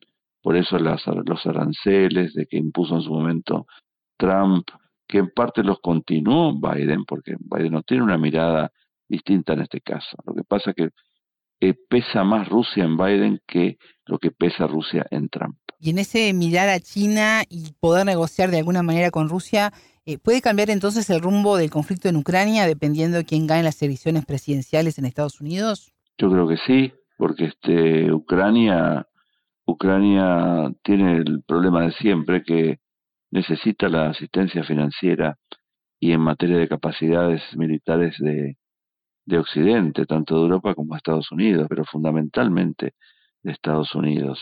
Nadie en Europa está en condiciones de producir, por ejemplo, un millón de proyectiles o dos millones de proyectiles como está así en condiciones Rusia para hacerlo anualmente. Quizás lo pueda hacer Estados Unidos, pero no Europa. De manera que para Ucrania el, el factor central en esta continuación o no de la guerra se pasa más por Washington que por Bruselas, ¿no es cierto? De manera que es eh, fundamental eh, la elección presidencial, porque Biden quiere continuar con la asistencia a Ucrania y esta es su lucha hoy en el Congreso, ¿no? Donde la ayuda tiene un ha logrado una el proyecto el proyecto de, asistencia avanzó en la en el Senado, pero difícilmente avance en la Cámara de, de Representantes donde los republicanos tienen mayoría. Pero obviamente que para Kiev eh, la, la, la, la lógica sería que continúen los demócratas en el poder, porque esto le da posibilidad de continuar con la nueva estrategia en Ucrania, que es básicamente una estrategia de defensa. Una estrategia de defensa significa mantenerse en una línea y evitar que Rusia eventualmente logre nuevas conquistas, porque ha cambiado el viento de la guerra en, en Ucrania. Los dos escenarios son básicamente continuidad de la guerra, en una suerte de guerra de trinchera del siglo este, XXI, o un cese de fuego con partición del territorio. Bueno, en Kiev la idea es que la guerra continúe, por ahora de manera defensiva, porque no tiene las capacidades, no tiene recursos humanos, una de las razones por la que por, la, por las que recientemente se produjo un cambio en la cúpula militar fue precisamente porque eh, el que fue relevado, pretendía una nueva fuente de, de, recursos humanos. Se hablaba de 500.000. Ucrania no tiene estos recursos humanos ni los va a tener. Y si realmente quiere lograr algún tipo de, de, revitalización eh, militar en Ucrania, necesita eh, no solamente las capacidades que le puede ofrecer eh, Occidente, sino capacidades más fuertes que las que recibe, particularmente en poder aéreo. Y esto es difícil que vaya a ocurrir por ahora, este, y muy difícil que vaya a ocurrir con un eventual presidente demócrata, eh, republicano, perdón. Alberto, en las últimas horas el ministro ruso de Asuntos Exteriores, que es Sergei Lavrov, dijo que Ucrania perdió su autonomía financiera y que de alguna manera se convirtió en un mendigo internacional. ¿Cómo analizas estas declaraciones? Bueno, eh, hay que mirar simplemente los, los datos no militares de la guerra. Ucrania es un país que cuya, cuya población descendió, viene descendiendo desde antes de la guerra. Es importante tener presente esto. La población de Ucrania era de 42 millones de habitantes, hoy serán 33 millones, puesto que eh, mucho, mucha gente se fue de Ucrania y no se sabe si va a volver realmente. Cayó el índice de natalidad en Ucrania, cayó, aumentó, eh, cayó la esperanza de vida en Ucrania. Eh, hay inflación, el mercado laboral realmente está colapsado. Efectivamente, eh, una guerra solamente se puede llevar eh, no solamente con, con, recursos militares, sino con recursos este, humanos, y es lo que está faltando en, en Ucrania, y está faltando, aún si se tiene esto, eh, hay que contar con un tiempo para, para entrenar a los soldados, eh, y esta ha sido una de las razones por la que habría fracasado la ofensiva de Ucrania de mediados del año pasado, de manera que eh, militarmente eh, está en aprietos Ucrania porque le faltan eh, insumos, pero en materia de datos suaves o datos blandos como demografía, economía, este, sus propios recursos que son los cereales se encuentran hoy en crisis porque no se renovó nunca el acuerdo de granos y encontrar otras vías eh, también presenta problemas porque con los mismos países de la Unión Europea que no están dispuestos a apoyar que Ucrania logre ventajas en un campo que en el que ellos este, también exportan como Eslovenia, Rumania, este, Polonia, etcétera, de manera que muchos frentes complejos se le han abierto a Ucrania como para pensar que puede continuar la guerra y, y recuperar territorios. Es una situación muy difícil en este momento para Ucrania, lo que explica la, el estrés, diría yo, en que se encuentran las autoridades de Kiev. Alberto, se está llevando a cabo el foro de partidarios de la lucha contra las prácticas modernas del neocolonialismo y por la libertad de las naciones. Allí Lavrov dijo que Rusia apoya la descolonización en el mundo. Eh, ¿Tú consideras que esta posición lo enfrenta con Washington? ¿Qué podemos esperar? Bueno, depende que se lea por descolonización, ¿no es cierto? Eh, por ejemplo, si uno toma África, eh, bueno, allí evidentemente Rusia tiene ventajas porque no ha sido un país colonizador. ¿Y quienes tienen desventajas? Prácticamente las principales potencias de Europa, ¿no? Eh, y las que no son potencias, pero que son importantes, Bélgica, por ejemplo, pero también Francia, Reino Unido, eh, son países que han ejercido un, colonialismo eh, afirmativo sobre, sobre los países de, de, África, lo que explica esto, la reluctancia de los países de África a veces a, a mantener o renovar cuestiones estratégicas militares con los países europeos. Bueno, aquí, por ejemplo, eh, los países que no han ejercido eh, colonialismo sobre África tienen una voz más autorizada, Rusia en este sentido, más allá de las cuestiones que se puedan criticar a Rusia en África, son otros temas, ¿no? Pero Rusia tiene, este, digamos, eh, clientes amigos en, en, en, África, en Medio Oriente, en, en Asia, porque no ha ejercido el colonialismo a la vieja usanza, ¿no? Eh, de manera que yo creo que la, la, lo que está diciendo Lavrov también pasa un poco por el tipo de explotación económica eh, que, que realiza a veces Occidente frente a los recursos de países ex tercer mundo, ¿no? Esta categoría no, no se utiliza más. De modo que, sí hay una pugna en relación este, con esto, pero también tengo que decir, que es necesario decir, que si bien los países de Europa tienen un problema de pasado en países como en un continente como África, también hay proyecciones de poder de Rusia que no están siendo bien vistas en África. Alberto, la Unión Europea comenzó a dar señales de divisiones internas ante las exigencias de Estados Unidos de entregas de armas y fondos para Ucrania ante una economía dañada y el aumento del descontento social. Eh, vimos lo que generó la crisis energética que tú mencionabas y ahora la huelga de los agricultores. Eh, ¿Considerás que va a seguir en este 2024 eh, Europa apoyando las imposiciones de Occidente y en esta suerte de, tú lo decías, ¿no? Europa no se hace cargo de lo que le está pasando. ¿Qué podemos esperar? Sí, así es. Europa no, es que, no, no sé si no se hace cargo el problema es que Europa tiene una, ha creado una cultura muy institucional, muy normativa. Este, se piensa a sí mismo como una, como una moderna ciudad y piensa que el resto del mundo es una jungla. Lo ha dicho el propio Josep Borrell el año pasado cuando dijo tenemos que tener cuidado que la jungla del mundo no llegue a Europa, a la ciudad europea. Tuvo que pedir perdón por esto, perdón, porque cayó, cayó muy mal, ¿no? O sea, Europa se percibe mucho como, un, como una potencia institucional. Esta sería la, la definición.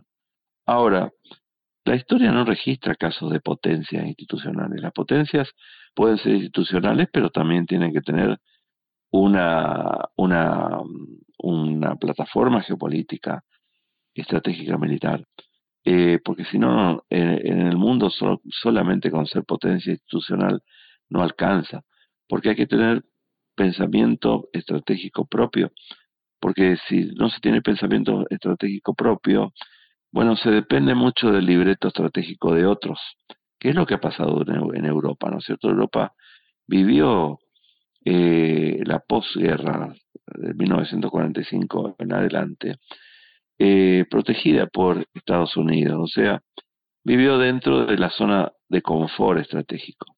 O sea, y durante ese momento logró una importante tasa de desarrollo económico, social. En ninguna parte del mundo se vivía también como en Europa en las décadas del 60 y 70. Pero en el segmento o circuito estratégico militar, Europa no tenía prácticamente esfuerzo, estaba recostada en el, en el brazo estratégico de, o de protección de Estados Unidos, ¿no es cierto? Aparte Estados Unidos tenía armas nucleares, podía responder eventualmente a una, a una situación o, un deterioro de la seguridad como consecuencia de una movida de la Unión Soviética, bueno, estaba el factor de disuasión. En Francia se corrió un poco de esto, en tiempos de De Gaulle particularmente, porque De Gaulle decía que Estados Unidos no iba a ir por Europa en caso de, un, de que Europa estuviera en peligro. Entonces, tratándose de Francia, desarrolló su propia ala estratégica. Entonces, este, cuando terminó la Guerra Fría, ahora esto, esto uno podemos decir está bien mientras fue la Guerra Fría, pero cuando terminó la Guerra Fría, Europa no realizó ningún, no se pensó, no empezó a pensarse a sí misma, aún con presidentes que, entendí, que entendían la, la vida internacional como el presidente de, Francia, Jacques Chirac, que para mí fue uno de los últimos líderes europeos. Entonces continuó dentro de la zona de confort que le proporcionaba Estados Unidos. Y Estados Unidos tampoco impulsó a que Europa se, se arreglara más estratégicamente sola. Y así pasaron los años. Y Europa no desarrolló, no desarrolló un pensamiento geopolítico propio, es decir, de, un pensamiento de acuerdo a sus propios intereses, en relación con el terrorismo, en relación con la energía, en relación con China, en relación con Rusia. ¿Cuál es el pensamiento estratégico propio de Europa, de Estados Unidos, eh, de, de, Europa en relación con estos temas? Que no esté relacionado con el libreto estratégico de Estados Unidos. No lo tiene. Y hay una cuestión también aquí la generación de líderes europeos, obviamente, eh, por el tiempo, no vivió el pasado pre-1945 y creció dentro de un ambiente institucional, dentro de una universidad cómoda de reglas y no y se alejó de la geopolítica. Y no solamente se alejó de la geopolítica, sino que vio como a la geopolítica como, como una disciplina maldita, pero bueno, la geopolítica es como es la guerra, está, viene a nosotros, como decía un filósofo. De manera que para mí el déficit que tiene Europa es, es el de siempre, pensarse más a sí misma geopolítica y estratégicamente. Hay algunos europeos que, pocos, pocos europeos, pero hay, que entienden que el mundo sigue siendo el mundo de siempre, que las nuevas, que los nuevos temas pueden traer adelantos, soluciones, pero las relaciones interestatales continuarán siendo relaciones de poder antes que relaciones de derecho. Alberto Reuters, doctor argentino en Relaciones Internacionales y analista político internacional, muchísimas gracias por estos minutos con Telescopio. Gracias a ustedes, hasta pronto. Bueno, Alejandra, hasta aquí nuestro espacio de análisis. Pueden volver a escuchar esta entrevista en sputniknews.lat. Ya lo saben, la frase del día la escucharon en Telescopio. Telescopio. Ponemos en contexto la información. Una vez que terminó esa confrontación, una vez que cayó esa amenaza, continúa esa alianza existiendo. Eso, a eso lo denomino anomalía internacional. Yo no registro ningún caso en la historia de una alianza que, una vez que haya cumplido su cometido, continúe, continúe este, y se reinvente generalmente cuando termina un conflicto, las alianzas que se crearon para esos conflictos también fenecen, desaparecen, ¿no? Bueno, aquí cuando terminó la Guerra Fría, cuando se desplomó la Unión Soviética, cuando cayeron los bloques, eh, la OTAN no solamente continuó eh, como, como existía, sino que con el paso de los años eh, comenzó una ampliación hacia el este, ¿no? una ampliación que fue, la primera fue, digamos, normal, porque se expandió a, lo que, a los tres países que podemos decir que era, era normal que formen parte de, la Alianza Occidental, que eran Polonia, eh, la República Checa y Hungría. Pero después continuó su marcha, continuó la marcha al este. Todas las caras de la noticia en Telescopio.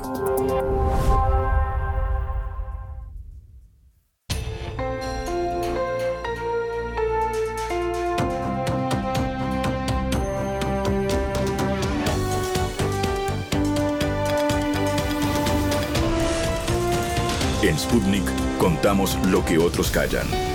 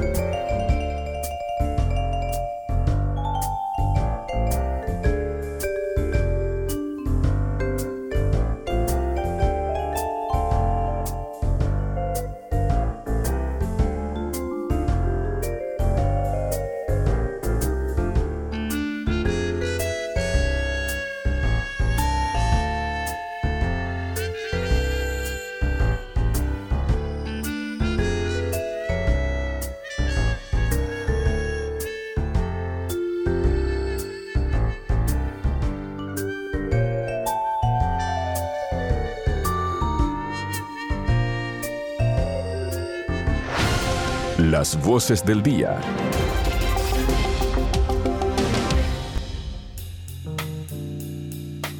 Seguimos con En órbita, Martín, ahora para recibir a nuestra compañera Natalia Verdún, que viene con novedades desde Guatemala. ¿Cómo estás, Nati? Bienvenida. Muy bien, muchas gracias, Alejandra. Hola, Martín, de vuelta acá compartiendo el estudio con Martín. Sí, como siempre, como siempre. qué gusto. Sí, sí, y esta vez no te voy a pelear. Qué bueno. No te voy a mandar callar. Qué honor, tampoco. qué honor. Yo me quedo igual en silencio. Yo cuando la veo a Verdún me callo por las dudas. No, no, no lo hagas. el cronómetro en la mano y. No, así conmigo, ¿no? ¿Viste cómo es? No, contigo eh, ya me, suelto más, pero Verdún me intimida con el cronómetro. Ay. Y con la pera verde que tiene ¿qué Imagen, ¿Qué imagen la gente se estará haciendo de ah, mí en sus casas o en sus autos o caminando, como escuchen este programa? Bueno, como decía Alejandra, les vengo a hablar de Guatemala, porque ese país está en alerta epidemiológica por un brote de una enfermedad neurológica aguda sospechosa de Guillain-Barré, una enfermedad que afecta el sistema nervioso central. Decimos que es sospechoso porque se tienen que evaluar muchas, muchos factores para poder determinar que es efectivamente esa enfermedad. Todo parecería indicar que sí. Claro. Esto empezó en diciembre y se vienen incrementando los casos y específicamente en una zona en particular. Es en el departamento de Suchitepeques. Suchitepeques. Esto es cerca de la frontera con México en la costa del Pacífico. Eh, la diferencia de casos es, es, abismal. Según el último reporte del Ministerio de Salud Pública de Guatemala, en esa zona hay 70, perdón, 56 casos, hay 72 en total, 56 casos en Suchitepeques, pero por ejemplo en la ciudad de Guatemala, la capital, hay solamente dos. Quiero decir, claro, ¿no? mucha diferencia. Los casos están concentrados, concentrados allí. Esto genera síntomas como diarrea, fiebre, problemas respiratorios y especialmente debilidad en los músculos de la, de la cara porque afecta el sistema nervioso central, como decía. Se la pasa muy mal, ¿eh? No, no, es tremendo, tremendo. Eh, previamente se puede presentar también eh, adormecimiento u hormigueo en los brazos, en las manos, debilidad en las piernas, o sea que son como síntomas y signos para ir eh, tomando en cuenta. Me hace acordar del dengue, ¿no? Bueno, justamente. justamente vamos a hablar con un, hablé con un epidemiólogo lo dije bien. Sí, sí, salió bien, salió bien. El doctor Erwin Calgua, que él es eh, profesor e investigador en la Universidad San Carlos de Guatemala y además trabaja en el Hospital General San Juan de Dios, que es un hospital referencia en, en todo el país, que está ubicado en la capital.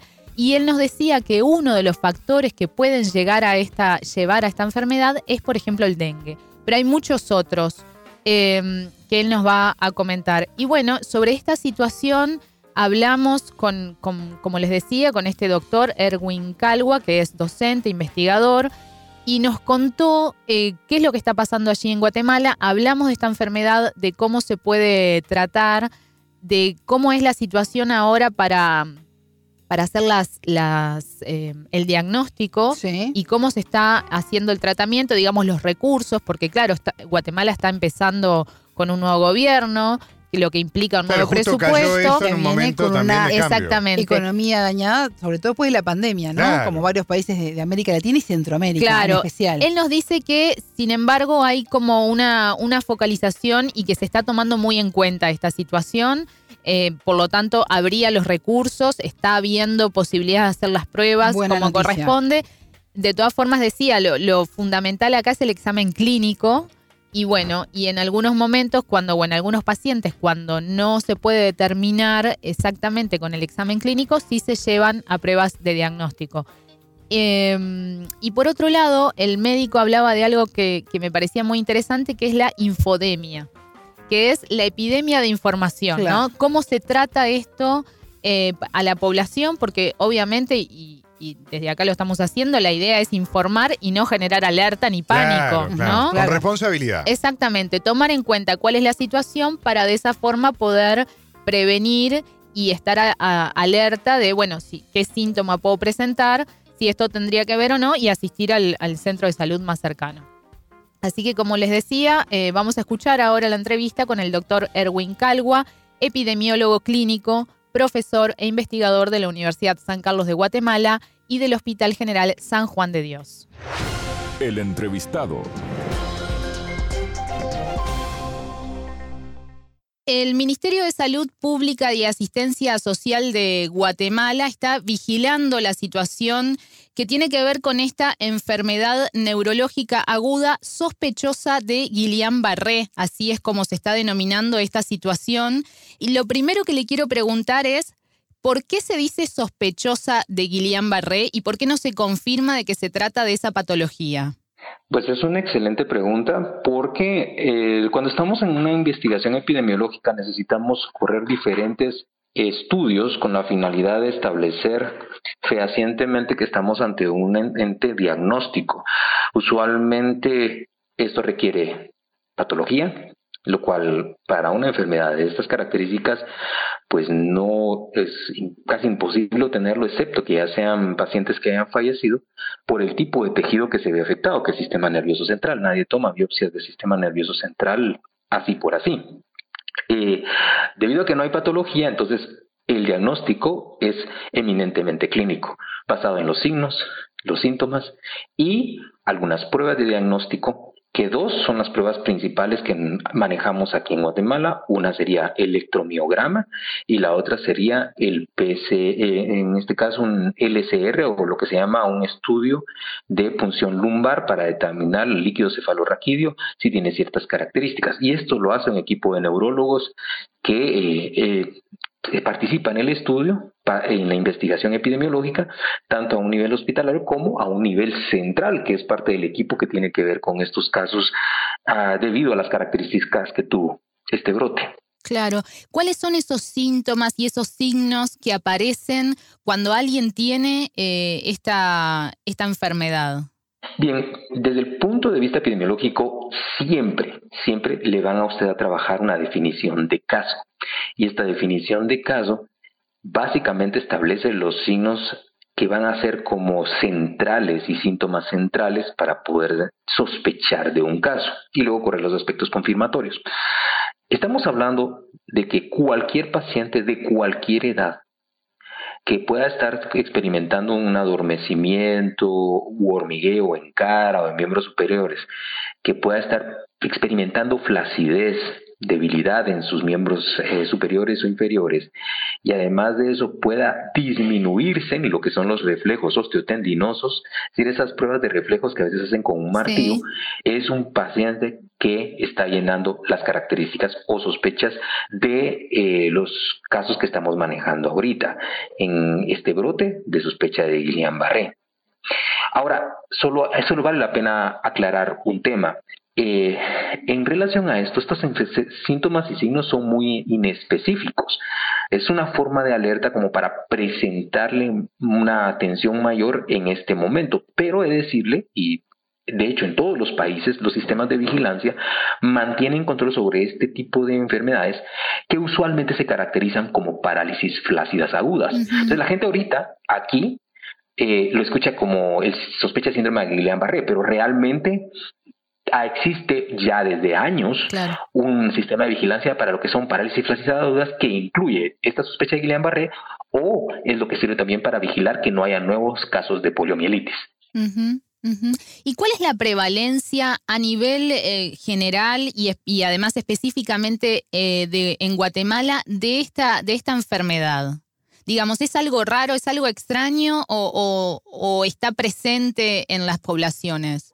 Esto es algo sumamente interesante porque usualmente la vigilancia establece, digamos, en, como en un lugar de hospital. A nivel nacional, ya esta es una pregunta más para el Departamento de Epidemiología y Gestión, pero en un hospital tan grande como es el Hospital General San Juan de Dios, usualmente usted ve entre cuatro a ocho casos que llegan al hospital con una sospecha de Guillain-Barré usualmente, y que entran al sistema de vigilancia de parálisis eh, flácidas agudas. Para, y, usualmente terminan siendo muchos sistemas de Guillain-Barré, pero hay otras, otros diagnósticos que se manejan. Entonces, le da más o menos una idea entre cuatro a ocho casos. A nivel nacional, es que no se habían, no, no, no existe como una unos datos previos a nivel nacional, eh, pero sí se vio que en Suchitepeques superó la cantidad de casos a lo que podría estarse esperando y por eso es que se creó ese brote, que la alerta de brote que es la que estamos trabajando. Estos cuatro ocho casos que usted me habla, por ejemplo, del Hospital San Juan de Dios, que entiendo que es un hospital de referencia en no solo en la ciudad de Guatemala, sino en todo el país, ¿verdad? Es correcto, es uno de los dos del sistema del Ministerio de Salud Pública y Asistencia Social, es uno de los dos hospitales más grandes del país es sino el más grande. ¿Y estos cuatro, de cuatro a ocho casos, usted me habla en qué plazo? ¿Anuales? Usualmente es al mes. Al mes. Que usted lo está viendo. Perfecto, perfecto. Es al mes. ¿Y a partir de cuándo es eh, que, que, en Guatemala empieza a incrementarse estas, estos casos? ¿A partir de enero, de febrero? Fue en diciembre, de acuerdo a lo que reporta el Ministerio y el equipo del Departamento de Epidemiología y Gestión del Riesgo, que están a cargo de esto que en diciembre se detecta un número de casos elevados en el área de Suchitepeques específicamente y quienes eh, dieron la primera alerta fueron los, eh, los centros del Instituto Guatemalteco de Seguro Social. Entonces, que es eh, básicamente otro sistema que provee salud en Guatemala, que cubre tal vez a un 20% de la población. Entonces, ellos fueron los primeros que alertaron. Estamos hablando de diciembre del año pasado, la mitad de diciembre. Claro. el, último comunicado del ministerio relacionado con esto dice, se continúa con estudios en búsqueda del origen de este brote o incremento eh, inusitado de casos. Em, la cartera además sigue con labores para los controles e impulso de normas de prevención con la población. Dos preguntas salen de esto. Primero, ¿a qué se puede deber este obviamente está en estudio, pero ¿de dónde podrían provenir las fuentes de, de, esta patología? Y por otro lado, ¿cómo se puede prevenir? Bueno, para el conocimiento de las personas es ante un brote como este, no dejamos por fuera ningún factor que pudiera estarlo provocando. ¿Cuáles factores podemos estar hablando? El más frecuente y el más asociado son infecciones gastrointestinales o enfermedad gastrointestinal eh, o enfermedad de transmisiones por alimentos que se llaman, esa es una. Luego están las infecciones respiratorias, pueden ser otras. Puede causarle también las infecciones causadas por vectores tipo dengue, tipo zika, tipo chikungunya. También puede estarlo causando en un momento dado eh, y, y, se pensó, pero solo como probabilidad que pudiera estar asociado con la vacuna de COVID-19, lo cual para nada, nada se ha comprobado que en asociación con los casos que ahí se están manejando. De hecho, la mayoría de los pacientes vienen de áreas que ni, ni siquiera una vacuna se pusieron. Claro. Y el quinto, que no deja de ser un aspecto de, sospecha, es algún tóxico que pueda existir en el ambiente. Estamos hablando ya sea de metales pesados o podrían ser eh, químicos que podrían estar en el ambiente que pudieran estar causando. Entonces, en estas líneas están. Sin embargo, el protocolo del ministerio en la actualidad se enfoca más en los aspectos infecciosos de la, de la, de la enfermedad. Los estudios que se deben tomar cuando entra un paciente en contacto están más enfocadas a los agentes infecciosos pensando y bueno, ha corrido la noticia como que es Campylobacter jejuni, que es uno de los organismos, bacterias que podría estar asociado. Sin embargo, esto oficialmente no existe ningún reporte al día de hoy que lo, lo establezca. Y alrededor de esto es que son las medidas preventivas de infecciones tanto respiratorias como las infecciones gastrointestinales, que son las que se toman las medidas de prevención más, más apropiadas. Claro. Y en Suchitepeques, ¿qué podría haber allí? Porque, digamos, la diferencia de casos en ese lugar con el resto donde se reportan es mucho, ¿no? Eh, por ejemplo, en, en, el, en Guatemala hay dos. De acuerdo al último reporte del ministerio, ¿verdad? En Sololá, dos casos. En Suchitepeques, 56. Exacto. Y bueno, para quien no está familiarizado con Guatemala, estamos hablando que esto es la costa, es un área de costa y está pegada hacia el área del Pacífico de Guatemala, muy cercano con zonas colindantes con México. Claro. Y eh, Suchitepeques es un lugar de mucho calor, es una tierra que en Guatemala consideramos baja, donde existen muchos cultivos. Son lugares de muchos cultivos como caña de azúcar, palma africana, entre otros. Y donde llegan trabajadores que migran temporalmente para hacer el corte de caña que usualmente ocurre. Entonces, la complejidad para el análisis en este caso de un sitio como este hace ver, digamos, hace, eh, sospechar de muchos agentes diagnósticos. Algunos, como le digo, pues eh, es más el Ministerio de Salud que está conduciendo los estudios. Entendemos que con apoyo de otros organismos están trabajando la investigación. Lo más importante en este momento es pensar de que una persona que está en el área de Suchitepeques es una persona de riesgo, el lugar, ¿verdad? Dos, si usted se da cuenta, la mayoría de casos la mayoría de casos son adultos arriba de los 30 años de edad. Mm, si hay casos de niños, y por eso la definición de caso que hablamos adelante cubre incluso a los niños, pero la definición va hasta arriba. En este momento, confirmadas muertes son cinco en adultos. Entonces, eh, parece ser la población más susceptible en este momento en cuanto a estos aspectos de esa región de Suchitepeques o que ha estado en contacto con Suchitepeques. Eh, ya sea por una infección de transmisión de, digamos, infectiva, pero podría ser un factor también en el ambiente que pudiera estar, a la cual pudieran estar eh, asociados. Pero como le digo, no hay hasta ahorita una, una respuesta exacta al factor etiológico, lo que hace interesante, ¿verdad? El, las medidas que hay que tomar mientras eh, obtenemos esa, esa, confirmación. Claro. Doctor, eh, usted hablaba ahora de, que hubo cinco muertes, todos ellos adultos. ¿Cuál es el pronóstico de esta enfermedad? Digamos, una vez que, que, que se que se diagnostica a través de los exámenes clínicos, como decía usted, después, ¿qué camino se, se debería seguir? Bueno, en, realidad tenemos dos protocolos desarrollados que se nos han trasladado a los equipos que estamos, por ejemplo, en un hospital de tercer nivel como es el Hospital General San Juan de Dios. Lo primero es el protocolo del cual hemos estado hablando ahorita de eh, que tiene que ver con la identificación del caso y las medidas de prevención que tienen que existir. Luego tenemos el aspecto relacionado al tratamiento, ese es otro protocolo.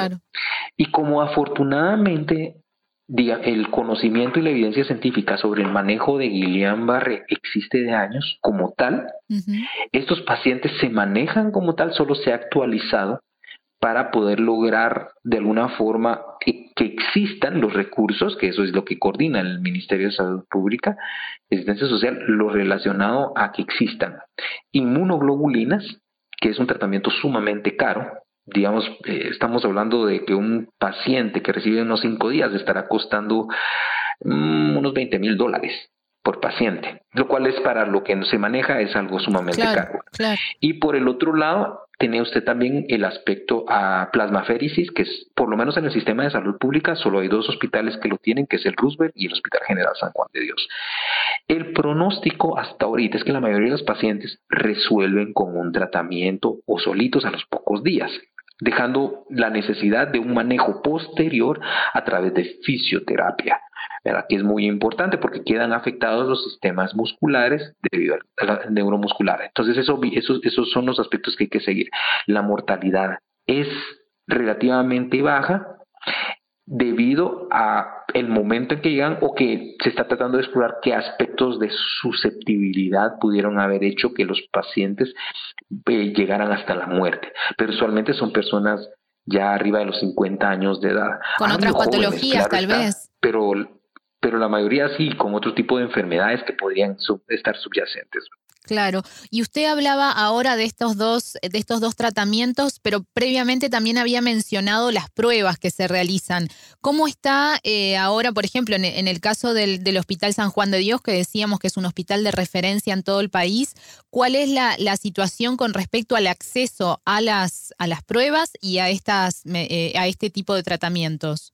Es una excelente pregunta. Bueno, ante una alerta, ante una alerta nacional, una de las razones por las cuales se declara una alerta es que se dedican y se centran eh, aspectos relacionados a recursos para que se puedan contar con ellos. Y una de las primeras medidas es que se empieza a enfocar, eh, hablando de recursos de diagnóstico, como estamos hablando ahorita, porque, digamos, como estábamos hablando hace un momento, fácil, fácil a este, a este paciente se le va a tener que realizar un hisopado nasofaringio como el que utilizamos para COVID-19, solo que este es para virus más amplios, es un panel, es panel respiratorios. Dos, paneles gastrointestinales, también son pruebas biomoleculares. Tres, va a necesitar estudios como eh, dengue, zika, chingunguya. Eh, por ejemplo, estos tres más pruebas que se toman en la sangre y en la orina para poder determinar también Zika y otro tipo de infecciones como hepatitis y otras infecciones bacterianas que pudieran estar. Ese es también, ¿verdad? Ese se, hacen, se hacen pruebas. Para lo que son las pruebas más complejas de poder tener disponibilidad son las que tienen que ver con infecciones respiratorias. ¿Por qué? Porque estamos también manejando brotes todavía respiratorios de COVID e influenza y son pruebas sumamente caras. Así que eh, lo que hemos hecho es afinar y hemos coordinado para que sea la clínica que es el 85% de, de, digamos, de la información que puede proveer para el diagnóstico, y en los casos necesarios vamos a utilizar los recursos disponibles, que tal vez el más delicado de mantener es el, los paneles respiratorios, porque esto es al inicio de un periodo, primero, de un periodo de gobierno, y segundo, es al inicio de un periodo relacionado a a ejecución de presupuesto. Entonces, a veces esto hace complejo y venimos de, manejar brotes bastante elevados de infecciones respiratorias en niños y en adultos que han consumido muchos de los disopados nasofaringios. Entonces, diría, ese tal vez es el reto. Pero aplicándolo, aplicando hasta ahorita, pues digamos, nos hemos tenido los recursos como poderlo realizar y, y dentro de la coordinación que tiene el ministerio. Bien, usted hablaba de la importancia posterior de la fisioterapia. ¿Hay, ¿Hay planes específicos también ahora para atender a estas personas? Como le repito, afortunadamente el protocolo para Guillain-Barré ya existe dentro de los departamentos de neurología. Entonces, lo que es es colocarlos Primero, el protocolo se hace para alertar de la necesidad más e importancia de tener disponibilidad de inmunoglobulinas, que por cierto se utilizan para otro, otra gama de enfermedades, pero estos se dedican dentro del protocolo para saber que van a ser utilizadas para esta alerta en específico, especialmente en hospitales de tercer nivel, a donde envían los casos pues, más delicados. Y segundo, como el paciente está con nosotros, también recibe consulta por parte de neurofisiología. O sea, cuando entra un paciente, le puedo decir, en el Hospital General San Juan de Dios, llega el neurólogo, llegamos los epidemiólogos, llegamos a, eh, llega después por consultas fisioterapia y ya se le da una cita para que ellos puedan llegar a, la, a los al manejo de fisioterapia por parte del hospital, porque sí es importante. Claro. Doctor, por último, le quiero preguntar sobre, desde su perspectiva y experiencia, cómo ha sido la comunicación de esta situación a la población? Bueno, esto es una pregunta muy interesante porque, a ver, hay un concepto que, que yo considero es importante para nosotros y para ustedes que amablemente nos permiten compartir lo que es la infodemia. En el COVID se dio mucho, mm. que eran los aspectos de desinformación, ¿verdad? Y eh, el mal, o sea, uno a veces tiene que manejar un brote epidémico y a la par la infodemia.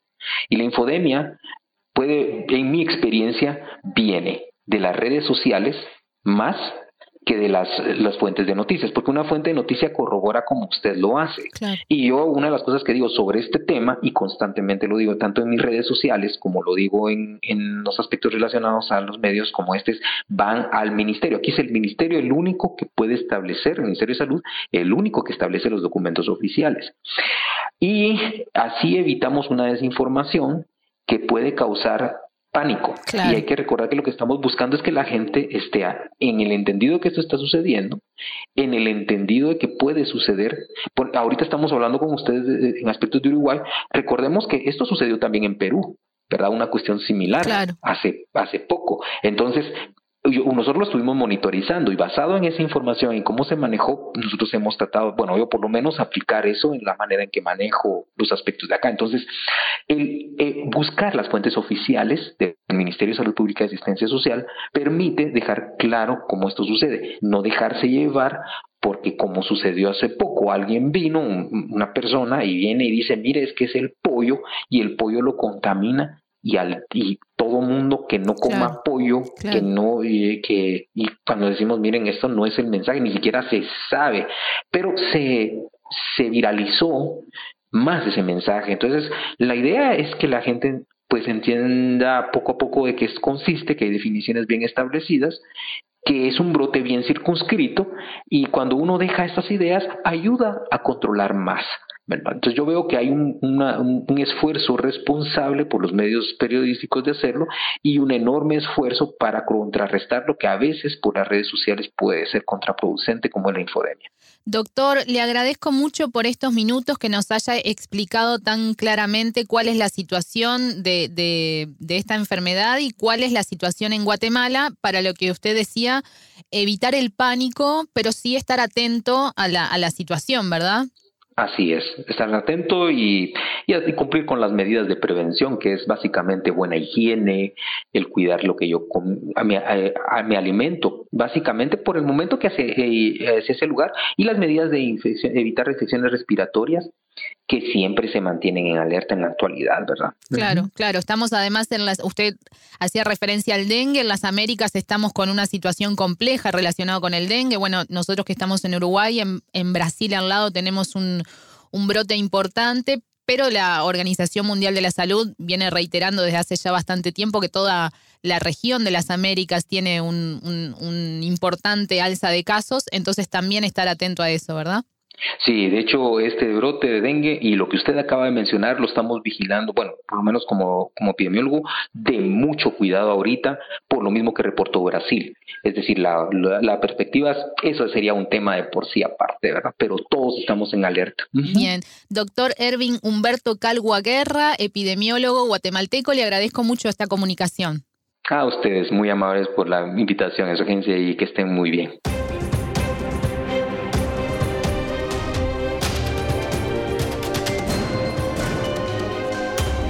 Radio Sputnik. Contamos lo que otros callan.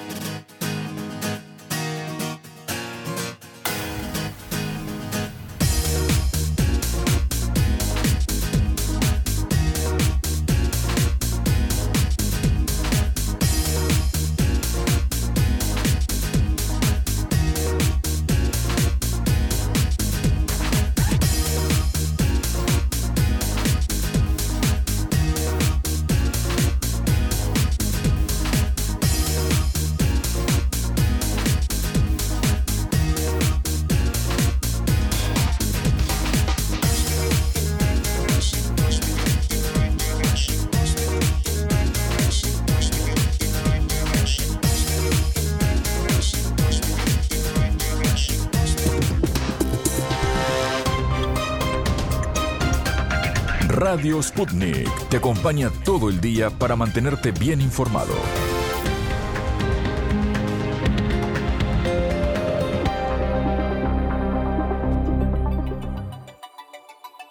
Martín, llega la hora de despedirnos, se viene el relevo. Efectivamente, sigue la mañana informativa, nosotros estamos cerrando por aquí en órbita, pero los esperamos mañana bien temprano. Totalmente, tengan todos ustedes una excelente jornada, buena vida para todos. En órbita.